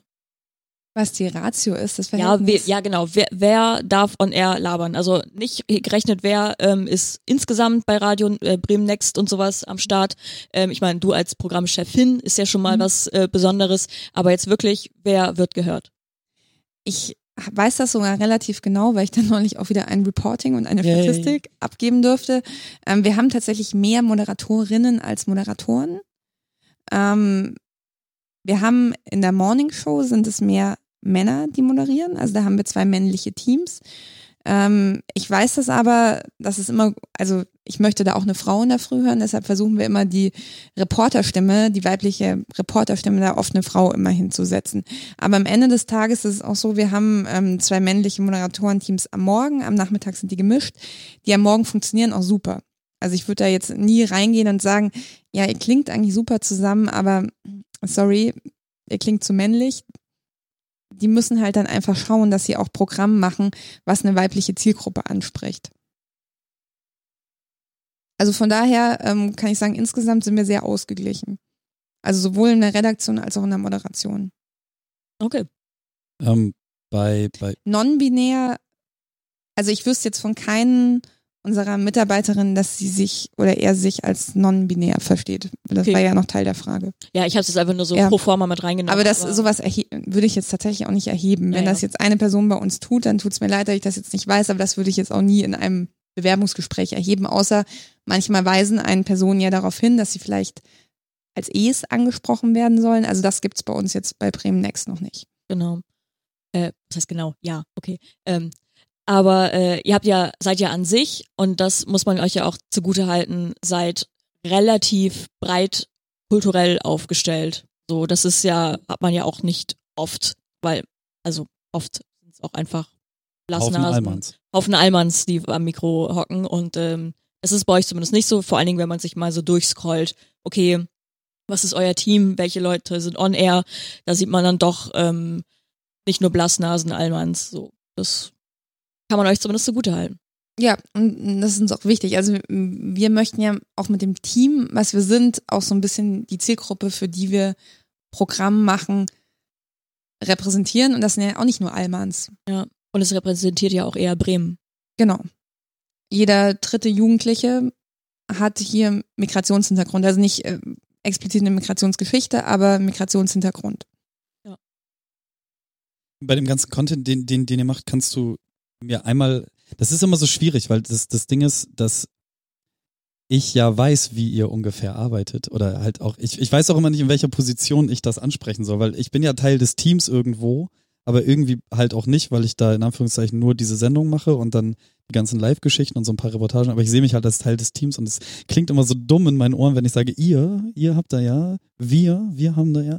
Also Next postet unfassbar viel lustigen Kram, also egal, ob das jetzt die TikTok-Geschichten sind oder ähm, irgendwie bei, bei Insta irgendwelche dummdödeligen äh, äh, äh, Memes. Memes. Ähm, diese lustigen Ideen passieren ja jetzt nicht von jetzt auf gleich, sondern da steckt ja immer das gesamte Team hinter. Ähm, hast du einen Einblick da drinne, wie das Team so ein Kram erarbeitet? Oder ist es einfach, keine Ahnung, Karina kommt um die Ecke und sagt so, hey, ich habe die lustige Idee und dann sagen alle, ja, okay, cool, machen wir. Ja, zum Beispiel so. ja, ähm, lustige Sachen funktionieren beim Next tatsächlich am besten spontan, weniger lang geplant. Also dann wirklich so, in der Früh hat jemand in der Redaktionskonferenz die Idee, lass mal machen. Und dann wird das einfach so gemacht. Da sind wir auch als Next unfassbar gut, auch im Vergleich zu anderen jungen Programmen. So Sachen, wo du manchmal auch involviert bist, wie Reportagen, die schon so ein bisschen aufwendiger sind, die journalistischer sind in einer gewissen Form, die sind eher aufwendig, die haben einen längeren Vorlauf, die brauchen auch bei uns länger. Die, die Weil auch ganz oft Leute das machen, die es zum ersten Mal machen. Die werden dann im Zweifel halt auch eher nochmal von jemand anderem abgenommen bei diesen ganzen. Die Memes werden auch noch von jemandem abgenommen. Also wir haben immer das Vier-Augen-Prinzip. Ach so, okay, das mhm. heißt, ähm, keine Ahnung, wenn ich jetzt die Idee habe, jetzt irgendwas Lustiges zu machen zu, keine Ahnung, in Bremen stehen mal wieder alle Straßenbahnen still, dann habe ich die Idee, baue das eben schnell fertig, gib das ähm, dem Redakteur vom Dienst höchstwahrscheinlich mhm. und der sagt dann lustig oder nicht lustig und dann wird das gepostet. Das heißt, es ist immer nur, Redakteur macht was und ein überstehender Mensch im Organigramm guckt einmal kurz drüber, aber es ist nicht so, dass es alles äh, irgendwie in drei, vier, fünf Instanzen abgenommen werden muss. Nee, das auf keinen Fall nicht. Also wie gesagt, es gilt das Vier-Augen-Prinzip. Ähm, das macht man ja aus unterschiedlichen Gründen. Einmal, dass man schaut, dass alle ähm, Standards in einer gewissen Form eingehalten sind, ob das jetzt die journalistischen Standards sind, ähm, ob das jetzt die ethischen Standards sind oder auch die Standards der CI. Also gibt es ja unterschiedliche Ebenen. und genau, deshalb schaut da immer noch jemand Zweites drüber. Genau, ich hatte ja nach der, nach der generellen ähm, Anzahl an Moderatorinnen gefragt, ähm, die man auch on air hört, weil es gibt ja auch viele Firmen, die sich damit, ähm, dass sie auf die Fahne schreiben, dass deren komplette Firma äh, halb halb ist, so. Aber dann ähm, kommt raus, naja, aber die Personen am Mikrofon sind trotzdem alle Männer. Oder sowas in der Art. Ähm, und habt ihr da bestimmte Grundsätze, was äh, zum Beispiel eure Radiorotation oder generell auf äh, Künstlerinnen angeht? Also was die Redaktion betrifft, da schaue ich tatsächlich drauf. Also da möchte ich ein ausgewogenes Geschlechterverhältnis haben. Was die Musikrotation betrifft, ja, da schauen wir tatsächlich auch ein bisschen drauf. Da könnte ich dir jetzt nicht sagen, ob das halb-halb ist oder wie das ist, weil da ist auch immer die Frage, wie bewertet man das? Ist jetzt ein weibliches Vocal, gilt es als weiblich? Aber es steckt trotzdem ein männlicher Produzent dahinter. Ähm, wir sind natürlich in Musikgenres unterwegs, die größtenteils männlich geprägt sind. Da können, da stellen, können wir uns am Ende des Tages dann auch nicht dagegen stellen. Aber wir versuchen zum Beispiel, ich habe ja vorhin die Bremen Next Night erwähnt, auch da immer weibliche DJs zu bekommen. Und ja, es sind vor allem Männer, die wir da haben. Es ist wirklich nicht einfach. Aber auch da rede ich immer mit Matze und sag so, hey, bei den Bookings, lass uns da immer eine Frau dazu nehmen.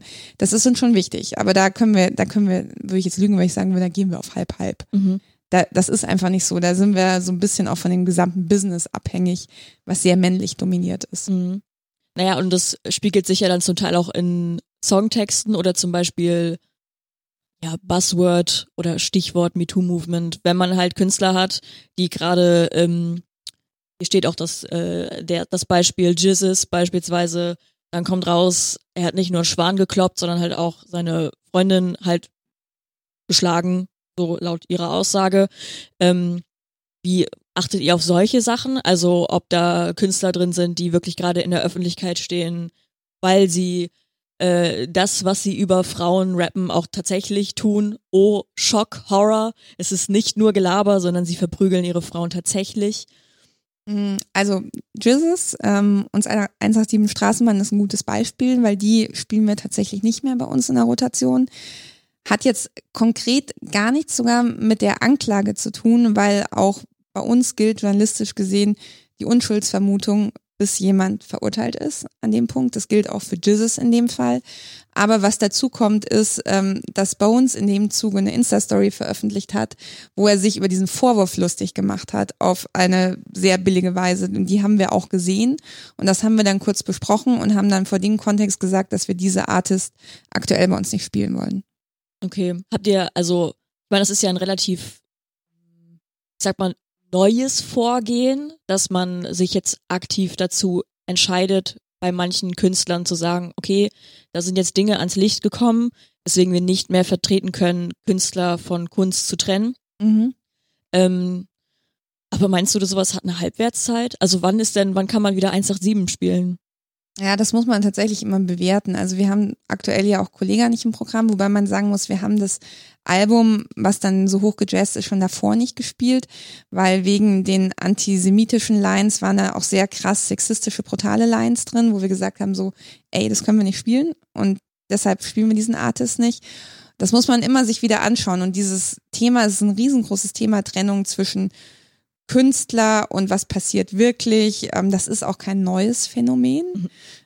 Nur, dass man halt jetzt drauf achtet. Dass man jetzt drauf achtet. Ich weiß nicht, wie es bei Ike und Tina Turner war. Also da, du hast da ja in jedem Jahrzehnt irgendwelche Beispiele. Tina hat man weitergespielt und irgendwann, als sie sich dann wieder vertragen haben, auch mit Ike. Ja, ja genau. Biggie hat auch. Ja. Äh, also Chris Brown, also das ist, da gibt's die unterschiedlichsten Beispiele und ich finde, man muss diese Diskussion führen. Sie ist ja mit Michael Jackson jetzt auch Wann kam ähm, die Letztes Doku raus? Jahr. Letztes Jahr kam die raus. Ja, kurz Da vor ist- Weihnachten. Ist die auch groß oder Ostern? Was Ostern? oh, kurz vor Ostern, ja, Echt? Weihnachten. Das war Mhm. Anfang äh, letzten Ja. Jahres. Okay, ich habe das nur Da verknüpft ist diese Diskussion Feiertag. äh, ja auch geführt worden und manche Sender haben gesagt, okay, wir können den nicht mehr spielen, andere spielen den einfach weiter. Und das muss man von jedem Fall wieder neu bewerten. Und da sind wir natürlich mit Bremen Next in einem spannenden Genre unterwegs, sage ich mal so. Ja, ich Ähm, kenne das. Aber äh, die Lösung ist ja nicht, sich wegzuducken und zu sagen, wir spielen das dann gleich gar nicht, nur damit wir uns irgendwie keinen Ärger einhalten, sondern nee, es ist total interessant, diese Diskussion zu führen und sie auch transparent zu machen und sie auch on air transparent zu machen, weil die Kiddies da draußen schauen das natürlich so oder so an und dann hat man aber mal ein Programm, was diese Thematik auch aufgreift und mit ihnen darüber redet und das ist ja gerade das Wichtige. Dann nur die Musik zu spielen, nur Max Giesinger oder was weiß ich zu spielen, wo man sich Das ist eher auch sicher keine Lösung. ist dann auch keine Lösung in dem Fall, ja. Ja, vor allen Dingen, äh, ich meine, das ist ja auch so ein Ding, jetzt gerade heißt es dann wieder, beziehungsweise es hieß es schon immer, ja, das ist ja alles im Hip-Hop, das ist ja alles nur der Rap, äh, das sind ja alles die Asozialen, aber ich meine, also die dann halt auch tatsächlich straffällig wären in Körperverletzungen, was auch immer. Ähm, oder Gewalt gegenüber Frauen dann speziell.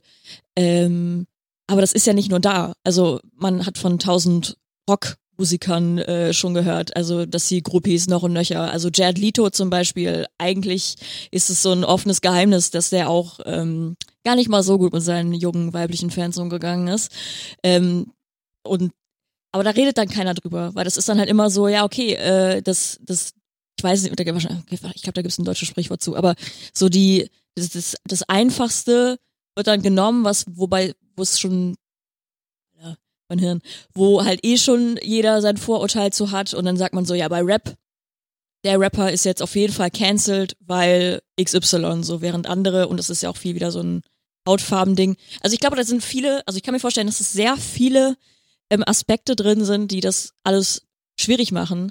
Und wo ich glaube, dass ähm, wenn man sowas halt streamt, kann man sich ja einigermaßen aktiv dazu entscheiden, Dinge halt aktiv nicht zu konsumieren. So, ich habe auch gehört, dass Spotify überlegt hat, so ein Feature einzubauen, dass man quasi eine Nicht-Spielen-Liste für bestimmte Künstler hat oder Künstlerinnen.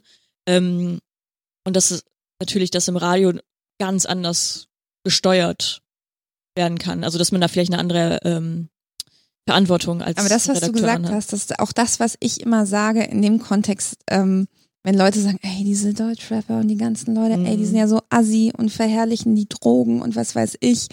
Das ist wieder das, was ich am Anfang gesagt habe, so wenn eine ältere Generation über eine jüngere irgendwie richtet, schau dir doch wirklich mal die Rock-Artists der 80er und 70er an, wie viele da an Heroin zugrunde gegangen sind, wie viele da ja natürlich irgendwelche Groupie-Gangbangs hatten, ob das jetzt Guns N' Roses oder was weiß ich war. Also das sind jetzt auch keine neuen Phänomene. Sie kommen vielleicht ein bisschen brachialer daher und ich gebe dir total recht, wenn du sagst, oh, und dann machen das auch noch Leute, die vielleicht ein bisschen anders aussehen, als wir einfach gewohnt sind und das macht das dann noch zusätzlich irgendwie spooky. Ja, ich finde, das ist ein super spannendes Thema. Ich finde es wahnsinnig schwierig tatsächlich, das, was du gesagt hast. Also ihr habt ja so ein, so ein äh, ihr seid ja dann irgendwo ein Gremium, was sich darüber unterhält, ob man Sachen spielt oder nicht. Und dann die Entscheidungen zu treffen, pro und contra gewissen Künstlern gegenüber. Also ich für meine Sendung habe zum Beispiel so, so jemand wie President, der jetzt bei euch im Tagesprogramm gar nicht auffällt, weil er zu underground ist. Aber so als der sein, sein, sein Nazi-Geschwurbel da irgendwann rausgehauen hat. Ich habe jetzt gesehen, dass er bei ganz vielen wieder resozialisiert ist, nachdem er ein paar Sachen gemacht hat.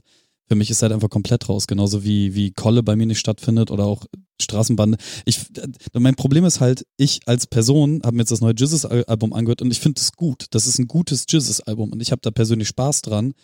Aber ich kann sowas halt nicht in meiner Sendung spielen. Ich kann das von mir selber nicht verantworten, das anderen Leuten zu zeigen.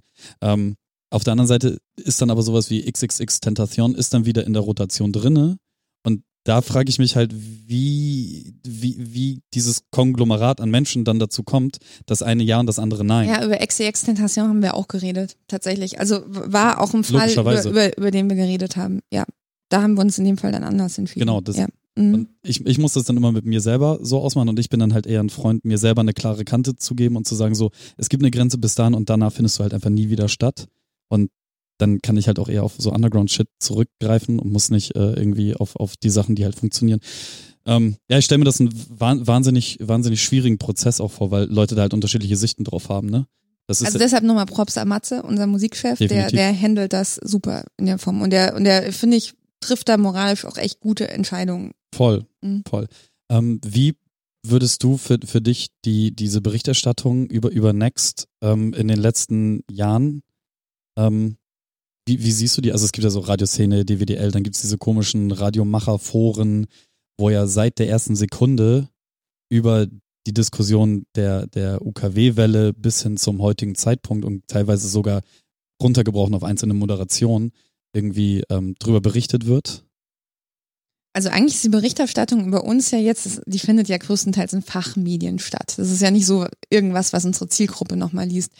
Ist die ähm, sehr positiv, finde ich. Also da werden ja auch diese Aspekte wahrgenommen, über die wir die ganze Zeit reden. Wir spielen mal andere Musik. Ist vielleicht auch mal ganz erfrischend in der Radiolandschaft, wo sehr viel das Gleiche gespielt wird. Dann klingen unsere Moderatorinnen und Moderatoren noch ein bisschen anders. Kann auch sehr erfrischend sein. Und dann machen wir irgendwie noch andere Dinge, die vielleicht ein bisschen verrückter oder ein bisschen schräger sind, als was die anderen machen. Also ich nehme die Berichterstattung sehr positiv war. Aber das ist jetzt nichts, auf was ich mir einen runterhole, weil nämlich dafür mache ich ja nicht das Programm. Nee, natürlich nicht, aber es ist trotzdem schön, wenn man mhm. so ein Baby irgendwie von, von der Wiege auf gehegt und gepflegt hat. Und gerade auch, du hast ja auch viele Kämpfe intern austragen müssen, die irgendwie von äh, dem, dem Vorfall, den ich vorhin geschildert habe, ich glaube im Vorgespräch war das, ähm, dass, dass da dumme Sachen irgendwie an die Öffentlichkeit gekommen sind, die eigentlich nur intern sein sollten und dann irgendwie ein schlechtes Licht auf Next geworfen wurde, über dass die Fläche, die bebaut wurde für Next intern irgendwie bei vielen Kollegen nicht so geil angekommen ist. Mittlerweile sind die ganzen Kämpfe ja ausgetragen, alle sind jetzt cool damit, dass Next da ist. Zumindest ist das meine Erfahrung. Ja. Mhm. Und äh, auch Next selbst hat sich irgendwie in Radio Bremen gefunden und das funktioniert alles. Aber nach diesen ganzen Kämpfen, die man da irgendwie ausgetragen hat, ähm, glaube ich, ist es schon schön von Fachmedien und so dann doch zu lesen und ein Pat on the Back zu kriegen, oder? Ja, also nee, das Schönste ist tatsächlich eigentlich, also wenn man auf Veranstaltungen geht von uns und sieht, dass da viele Leute sind und wenn man irgendwie merkt, dass man viel Response auf das Programm kriegt für die Leute, für die man es macht. Das andere geschenkt. Okay, das heißt, einmal über die Regionale schlendern und zu sehen, dass dreieinhalbtausend Leute vor der Next-Bühne ja. laufen, ist für dich mehr wert als alles, was die Fachpresse schreibt? Ja, natürlich, klar. Ja. Sag das mal nicht. Andere Leute würden andere Sachen sagen. Ja, also Radioszene. Also es ist schön, da stattzufinden, aber Nee, aber wie gesagt, dafür mache ich das Programm. Eigentlich das Coolste am Programm machen ist zu sehen, dass es bei den Leuten ankommt, die man auch irgendwie im Kopf hat, wenn man sich das überlegt hat. Und das ist für mich auch das Coolste, wenn ich mir überlege, ich bin ja vor fünf Jahren hergekommen und man hatte so eine vage Vorstellung, was man mit Bremen Next machen kann. Und jetzt, knapp fünf Jahre später, sieht man, wow, es geht auf, das ist das Coolste. Und es könnten ja jetzt Fachmedien über Bremen Next als das junge, crazy, innovative Ding berichten. Und für die Leute, für die man es eigentlich macht, die nehmen das gar nicht so wahr. Das wäre doch wirklich tragisch. Das wäre absolut tragisch. Deswegen ist es auch schön, dass, dass, dass du da auch immer noch, also man kann sich halt auf seinen Chefposten einen runterholen und die Fachpresse lesen und sich einfach gemütlich zurücklehnen und man weiß, dass die Bosse ober einem alle ne, getilgt sind und die Berichte kommen alle pünktlich und dann auf der Breminale oder sonst irgendwo, wo Veranstaltungen, oder man macht einfach keine Veranstaltung, um es nicht zu sehen. Weißt du? Könnte man ja auch so fahren. Deswegen äh, finde ich das sehr schön, dass das Next sich halt auch immer noch einsetzt dafür, große Veranstaltungen irgendwie zu unterstützen, von Festivals bis hin zu halt der Breminale. Ähm, du warst anderthalb Mal bevor du bei Next angefangen hast in Bremen. Wie, kannst du dich noch daran erinnern, was du gedacht hast, als du das erste Mal die Breminale gesehen hast? Ich habe von der Breminale tatsächlich schon gehört, bevor ich das erste Mal in Bremen war. Da dachte ich zuerst so, Breminale, was ist denn das für ein Name? Berlinale, Breminale. ja. Das verwäscht sich aber sehr schnell. Man sagt das ja sehr schnell, sehr viel.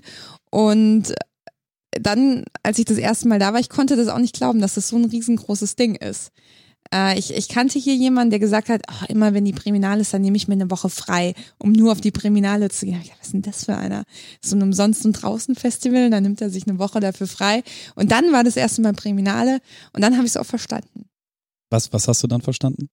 Dass das so ein Riesending ist und dass das, ich finde es total cool, dass es so ein umsonst und draußen Festival ist, dass es da keine ähm, Regulierung gibt in irgendeiner Form, dass da so eine Einlasskontrolle, äh, du darfst keine Glasflaschen mitnehmen und so weiter.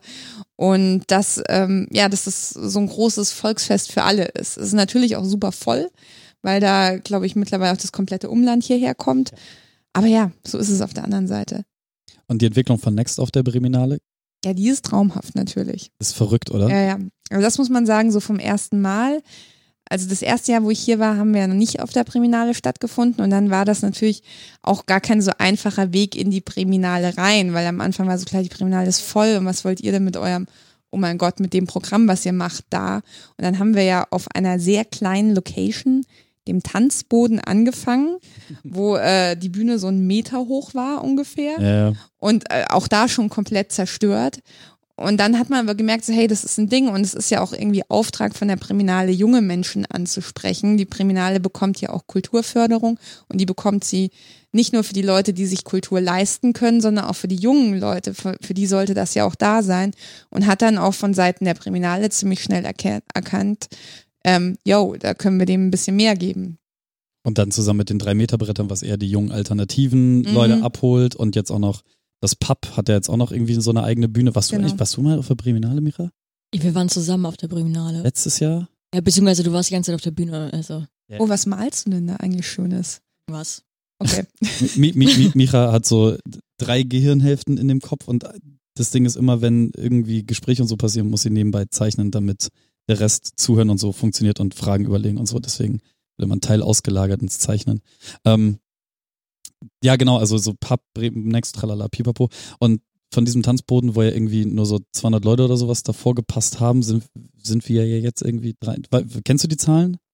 Wie viel da jetzt davor gestanden ja, haben? Ja, mehrere tausend schon. Also es ist ja so eine richtig große Open-Air-Bühne, was ich auf jeden Fall auch immer cool fand, dass es jetzt nicht so ein Zirkuszelt ist, ja sondern dass man sich da auf den Deich flätzen kann und dass man da das Programm einfach sehen kann. Das, das fand ich schon immer auch immer wichtig, dass wir immer Open Air bleiben und nicht irgendwann auch in ein Zirkuszelt reingehen. Ja, meine Frage ist, kannst du, du hast es zu Beginn so ein bisschen angeschnitten, entweder im Vorgespräch oder tatsächlich schon im Podcast, nämlich ähm, Thema wie kriegt man eine Welle? Wie wird das verteilt? UKW Fun Facts hätte ich gerne. Also es gibt ja viele Radiosender, die nur online sind und so.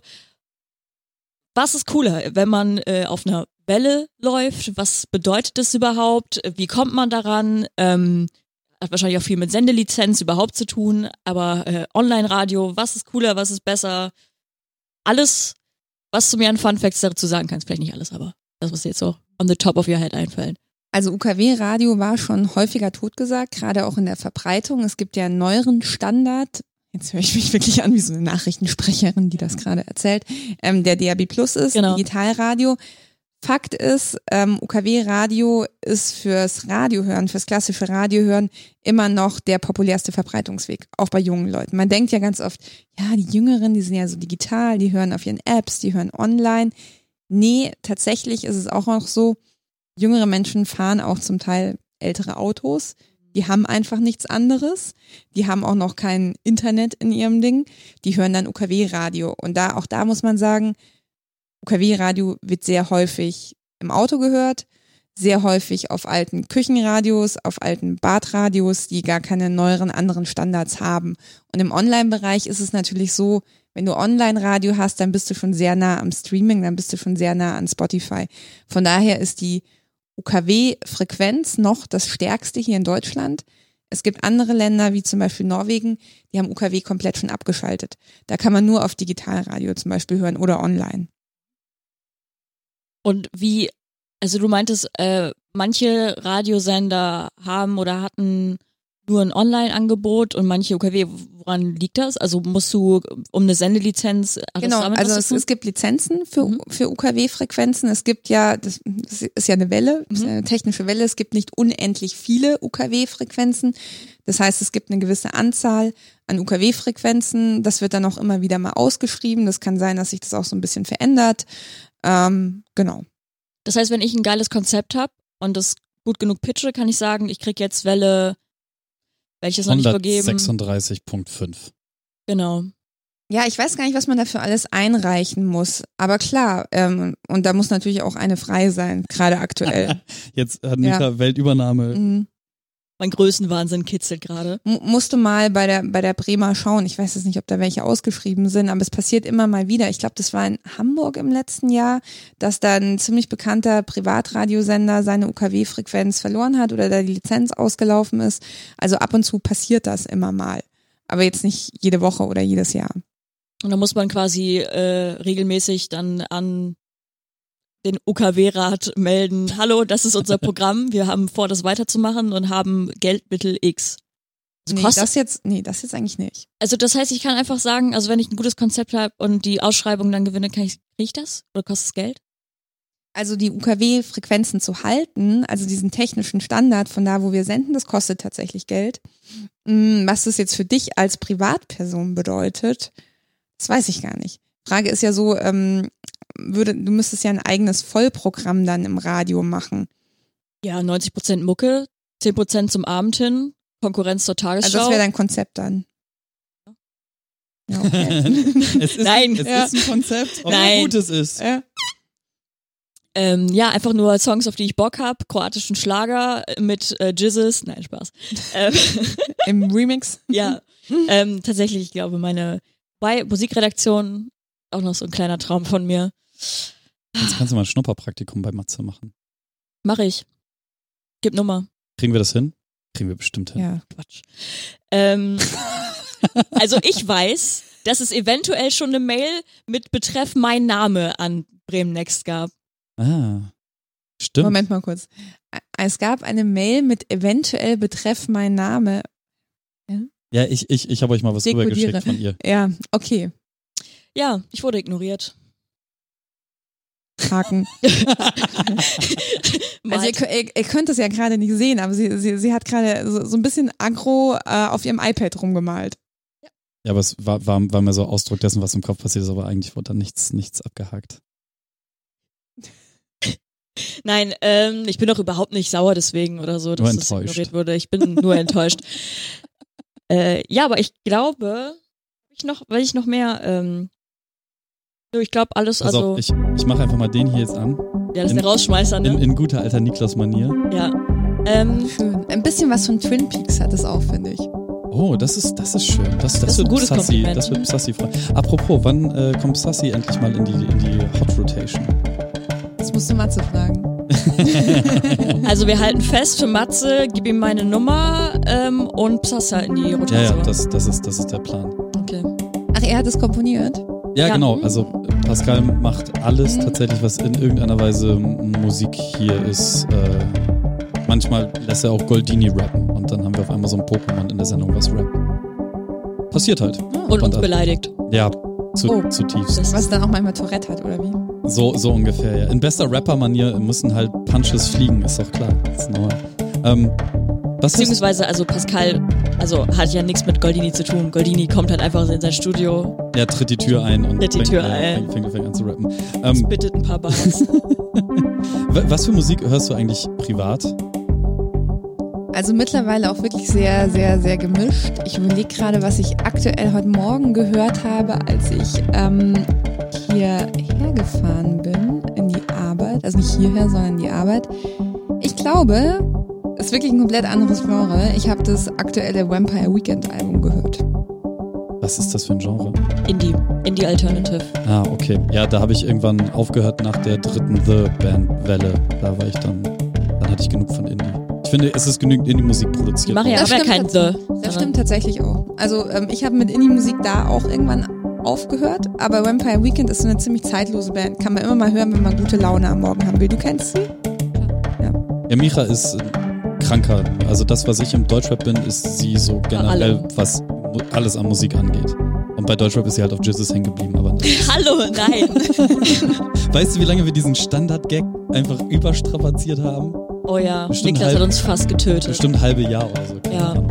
Aber äh, einziger Funfact bei Jizzes ist leider mein Kryptonit ist der Song CL500. Der ist bei mir bisher in jeder Spotify-Jahresplaylist drin, obwohl es einer... blubber, Ja, blubber, blubber. Und es ist der einzige Deutschrap-Song, der es bei dir immer irgendwo nein, nein, hinschafft. nein. Nein. Es ist der einzige Jizzes-Song zum Glück, ah, der es schafft. okay.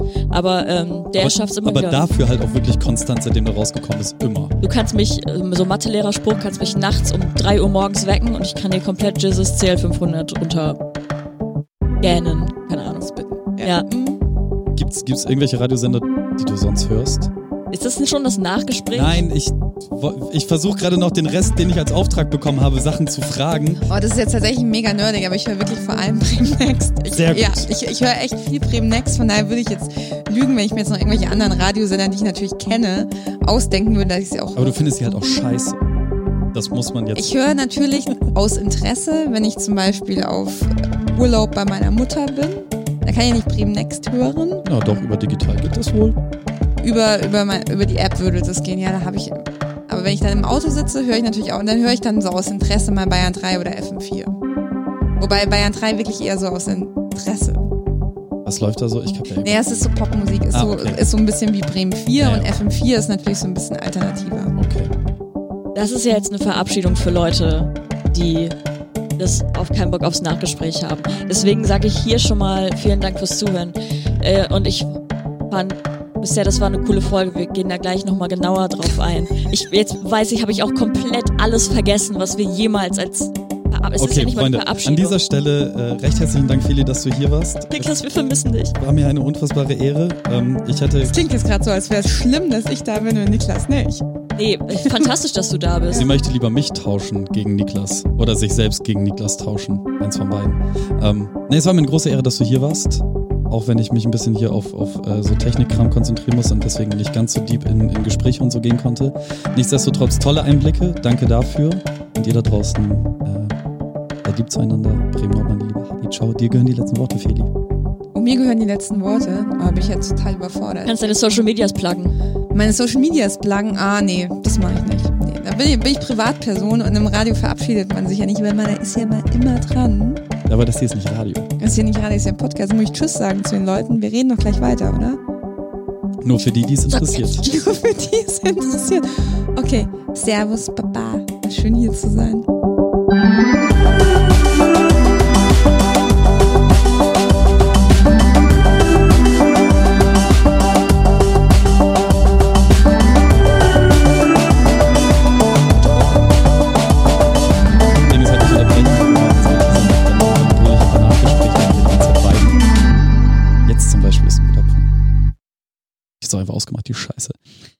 Ähm, ich sag mal so, auf, auf einer Skala von 1 bis 12 Radiomikrofonen, Micha, was würdest du der Folge denn so geben? Ich würde sagen, inhaltlich auf jeden Fall 13. Ähm, ja, Mörder interessant. Also ich finde halt Radio immer noch ein krass spannendes äh, Medium und fand die Folge super interessant, auch von jemandem zu hören, der von dir zu hören, die da wirklich äh, mittendrin ist. Und äh, sehr gute Folge. Kritik kommt später. Okay. Achso, ja. Also, ähm, fand es auch eine sehr gute Folge. Ich fand es bisschen äh, viel wir beide, bisschen wenig du. Woran das wohl lag, Kevin? Ja, ich habe vorhin, als ich pinkeln war, gesehen, dass du mir eine Nachricht geschrieben hast, ich soll aus dem Radio-Interview-Modus rauskommen. Ja, ey, Digga, ohne Witz so. Ich habe Kevin zwischendurch geschrieben, für sowas ist auch das Nachgespräch da, dass wir das nochmal streiten können. Ich habe geschrieben, Bro, komm mal ein bisschen vom Radiointerview weg, kann null einsteigen irgendwie, irgendwo. So, und dann, äh, er ist natürlich nicht gesehen, weil wie ein guter Aufnahmeleiter hat er Telegram aus. Ähm, und äh, ja, das wäre mein einziger Kritikpunkt, dass Aber du. wurde, wurde dann ja später auch besser. Ja, aber es war hardcore unangenehm, dass, ohne dass du, also du hast vielleicht, glaube ich, irgendwie gespürt, dass ich das geschrieben hatte, bevor du es wusstest. Und dann hast du nämlich angefangen, mich immer wieder fordernd anzuschauen. Wie war es denn für dich? Ja, mir ist das tatsächlich auch aufgefallen, aber ich habe mir gedacht, nachdem ihr am Anfang gemeint habt, ihr fallt euch ja eh ständig ins Wort, dass du dann ihm auch irgendwann ins Wort fallen wirst, was du aber nicht gemacht hast. Weil ich Leuten nicht ins Wort falle. Ach so, das hattet ihr am Anfang anders so gesagt. Weil ich hatte nämlich kurz auch überlegt, ob, ob ich irgendeine integrierende Maßnahme starten soll, aber es hat sich dann nicht so, nicht so ergeben, weil wir ja doch, also wir hatten ja sehr viel so In-Talk auch so ein bisschen. Das ist ja, es ist ja sehr schon so fachspezifischer Talk, den wir da am Start hatten. Also für alle, die es interessiert, total schön wahrscheinlich. Für alle, die es nicht interessiert, wahrscheinlich so ein bisschen speziell dann ab einem gewissen Punkt. Mit, mit, mit äh, welcher, welcher Intention bist du hier? Also was hast du gedacht, was passiert? Radio nach vorne ficken. Das? Ach so, ich habe einfach gedacht, wir reden. Also ich fand es jetzt grundweg eine total angenehme Stimmung, dass wir hier so normal geredet haben. Ich hätte tatsächlich gedacht, dass wir noch so ein bisschen über allgemeinere Themen einfach schnacken, so wie im Vorgespräch. Ja, genau, das ist. Äh, vielleicht müssen wir das auch irgendwie entweder mehr triggern bei den, bei den nächsten Gästen oder aber äh, von vornherein Bescheid sagen, dass es halt tatsächlich dann um, um dich als, und das ist ein bisschen das, was mir fehlt, dass wir dich als Person weniger beleuchtet haben. Also so, wo kommst du her, was machst du? Natürlich ist jetzt dieses Bayern-Ding und so irgendwie mit drinne. Aber da fehlt mir das noch so ein bisschen. Aber das habe ich auch in meiner Vorarbeit gesehen, dass das irgendwie zu klein und ich habe gehofft, dass es im Gespräch irgendwie passiert. Mhm. Ihr habt mir immer so sehr, sehr viele Fachfragen gestellt, auch so Fragen, die ich zum Teil ja schon auch mal irgendwo in irgendeiner Form beantwortet habe dann neige ich natürlich auch dazu, in so einen Fachmodus ja, ja. zu gehen und dann weniger persönlich zu sein. Und es hat sich, also ich habe während des Gesprächs auch ab und zu mal so überlegt, so hey, vielleicht kommen wir wieder auf so eine Ebene wie im Vorgespräch, ja, aber ihr hattet halt auch sehr viele inhaltliche Fragen, die ich dann so klassisch inhaltlich dann auch beantworte. Da ist die Stunde dann doch zu kurz. Ja, ich, Kevin hatte, war sehr gut vorbereitet und Hausaufgabe für Kevin das nächste Mal weniger gut vorbereitet sein. Yay, so wie den, bei mir in der Radiosendung, das hast du nicht den, gehört. Den Gast einfach mal. das habe ich nicht gehört. Naja, aber Gäste einfach mal Gäste sein lassen. Einfach Mensch sein. Einfach Weil, mal. Äh, du, man hat ein bisschen gemerkt, du hast so einen Fragekatalog gehabt, den hast du so abgearbeitet. Deswegen war es halt manchmal so schwer, einfach so reinzugrätschen. Mit meinem, ja, ja. Deswegen war das manchmal so ein bisschen rausgebrochen mit so, Hallo, ich habe eine Anekdote und würde daraufhin eine Frage stellen. So, also. Wir haben das mit der Bravo auch gar nicht aufgelöst. Genau, das können wir jetzt im Nachgespräch oh, machen. Dafür ist das Nachgespräch da. Bam, baller sie raus. Ja. Die ist gar nicht, ach, die ist gar nicht so spektakulär. Oh, ich habe nur vorhin mit den Obst und Gemüse nein, Ja, ich, ich habe nur vorhin dran gedacht mit diesen Schnittmarken. Ich ähm, hatte nämlich mal so einen lustigen Ehrenamt, so einen lustigen Nebenjob und das war die Bravo für Blinde zu lesen. Und da habe ich wirklich immer jede Woche, beziehungsweise nicht jede Woche, weil wir waren zwei, drei Leute, die das gemacht haben, die ganze Bravo von vorne bis hinten durchgelesen. Inklusive das, Dr. Sommer? Inklusive Dr. Sommer und inklusive ab und zu, weil es war ja auch sehr bildlastig, dass das, was du nicht magst, mit dem Instagram beschreiben, aber man musste dann schon immer so ein bisschen auch beschreiben, was man dann sieht, oh, wenn man die dann. Die Foto-Love-Story, scheiße. Ja, die Foto-Love-Story auch, wenn man den Text. Wie hast du die dazu, nackten Leute beschrieben? Zwei nackte Leute. Zwei nackte Leute. Und Dr. Sommer war aber tatsächlich immer so mit das Highlight. Kleine Schwängli. Ich hatte auch schon so das ein oder andere Dr. Sommer Special. Auf jeden Fall hatte man dann so einen uralten Laptop und da ging so ein Mikrofon, also ja, hat man ein Mikrofon angeschlossen und das war, obwohl dieser Laptop so uralt war, hatte der ein sehr intelligentes Programm, weil der hat für, für die Blinden, die das gehört haben, die drei wahrscheinlich, ähm, hat ja immer ganz viele so Skip- und Schnittmarken eben gesetzt, dass mhm. sie vor- und zurückspulen konnten. Und das musste ich nicht manuell machen, das hat er immer automatisch gemacht. Ja, okay. Das heißt, ich hatte am Ende auf der CD dann ungefähr so 30, 40 Takes dann, ohne dass ich das gemacht habe. Das muss ja als CD gegangen sein, das habe ich. Boah, ich habe einen Wackelkontakt im Mikrofon. Cool. Ähm, ihr musstet das als CD rausschicken. Ja. Das heißt, es gab Abonnenten, die haben angekreuzt, ich bin blind und dann haben die eine CD bekommen oder wie, also die, die, CD lag ja nicht im, im Dings aus, im Kiosk. Genau, wir haben die Master-CD gebrannt und haben die dem Bayerischen Blindenverband dann abgegeben und der hat die vervielfältigt und an die Abonnenten geschickt. Das, das ist voll gut. Also eigentlich Hashtag inclusive. Ja, voll. Also ich hätte nicht gedacht, dass die Bravo sowas macht, aber das heißt, es gibt die Möglichkeit, dass da draußen Menschen CDs haben, wo du Dr. Sommer. Ja. Also oh, wenn man so sieht, ich ja. brauche das. so sieht, also ja. falls ihr da draußen äh, einen, ein, einen oder eine Blinde kennt, die vielleicht ungefähr in, in äh, so vor, pff, wann liest man denn die Bravo? Egal, drauf geschissen. Die, die jetzt ungefähr in mein Mikrofon hört Ja. jetzt auf, ich, ich höre einfach auf zu reden, die jetzt gerade irgendwo in den 30ern ist und damals die Bravo bezogen hat als CD, bitte sagt mir Bescheid. Auf irgendeinem Kanal, ihr findet mich. Ich muss das haben, das ist ja pures Gold für die Weihnachtsfeier. At dieser eine Kevin. Oder Stock im Arsch. Ja. Stock im Arsch. Ja, ja Stockimarsch, Stockimarsch, ist das. Stock im Ich Arsch. weiß selber auch gar nicht, wie das klingt. Man hat sich natürlich selber nicht angehört. Es klingt jetzt so, dass es total spaßig war, aber es dauert ziemlich lang, eine ganze Bravo durchzulesen, obwohl da nicht so viel Text dabei ist. Aber das, ja, es hat schon immer so eineinhalb Stunden gedauert, bis Aber man damit durch war. Geiler Studijob, ey. Ja, Mann, richtig cool. Ich habe mal auf einem Discord-Server, den gibt's immer noch, aber ich äh, mache da gerade nichts mehr, habe ich eine Zeit lang abends immer Leuten vorgelesen. Habe ich auch manchmal ein komplettes Buch durchgelesen. So ASMR-mäßig. Nein, einfach normal gelesen. Jetzt würde ich jemandem was vorlesen. War das ein Vorlesediscord oder war das Ja. Abgefahren? Da kann ich Und einfach. was für Bücher? Ich habe von ähm, Werner Herzog mal ähm, vom Gehen im Eis gelesen. Das ist ein kurz, so eine kurze anekdotische Geschichte von ihm. Ich habe äh, einzelne Kurzgeschichten gelesen. Ich habe auch was von Tschechow gelesen. Deutsch. Und äh, das, äh, ich kann wirklich Russisch, aber ich habe es auf Deutsch gelesen. Ähm, ja, das habe ich gemacht. Da ich nie studiert habe, habe ich nie einen Studijob gemacht. Ich habe ganz viele Nebenjobs gemacht. Nein, ich habe da, ich habe das nicht beruflich gemacht. Äh, ich habe da schon gearbeitet, als ich das gemacht habe. What? Das, das war eher so, man hat da, ich glaube, man hat da, man hat da vielleicht 10 Euro oder sowas bekommen. Das war eher so ein halbes Ehrenamt, dass man das gemacht hat. Okay, ah, also das war dann auch nicht von, von der Bravo aus. Nee, das war vom Bayerischen Blindenverband. Ah. Wir haben die Bravo auch immer gekauft. Okay. Oder sie lag in irgendeiner Redaktion Und die, die Bravo fand das okay, dass ihr einfach deren Druckerzeugnis das- vervielfältigt habt. Boah, das weiß ich gar nicht, aber das wird dieser Bayerische Blindenverband geklärt haben. Das haben wir nicht geklärt. Aber Da- das haben die garantiert geklärt. Was, was mir da einfällt, ich habe mein CV in einem Alten- und Behindertenheim gemacht und ähm, da durfte ich einmal die Woche mit dem Auto quer durch Hamburg fahren zu so einem Verlag, die ähm, die ganzen Abonnentenzeitschriften, die entweder zu viel geliefert wurden oder aber von den Abonnenten nicht angenommen wurden, so als Rückläufer konnte ich dann mitnehmen und im Alten- und Behindertenheim halt verteilen. Ach cool, Und- vor allem, es gibt ja sehr viele Rückläufer immer. Oh ja, Ja, ja. wirklich. Und da gibt es wirklich viele sehr uninteressante Magazine. Aber eins, worum sich die Alten wirklich geprügelt haben, als wäre es Jetzt kommt's. Playboy.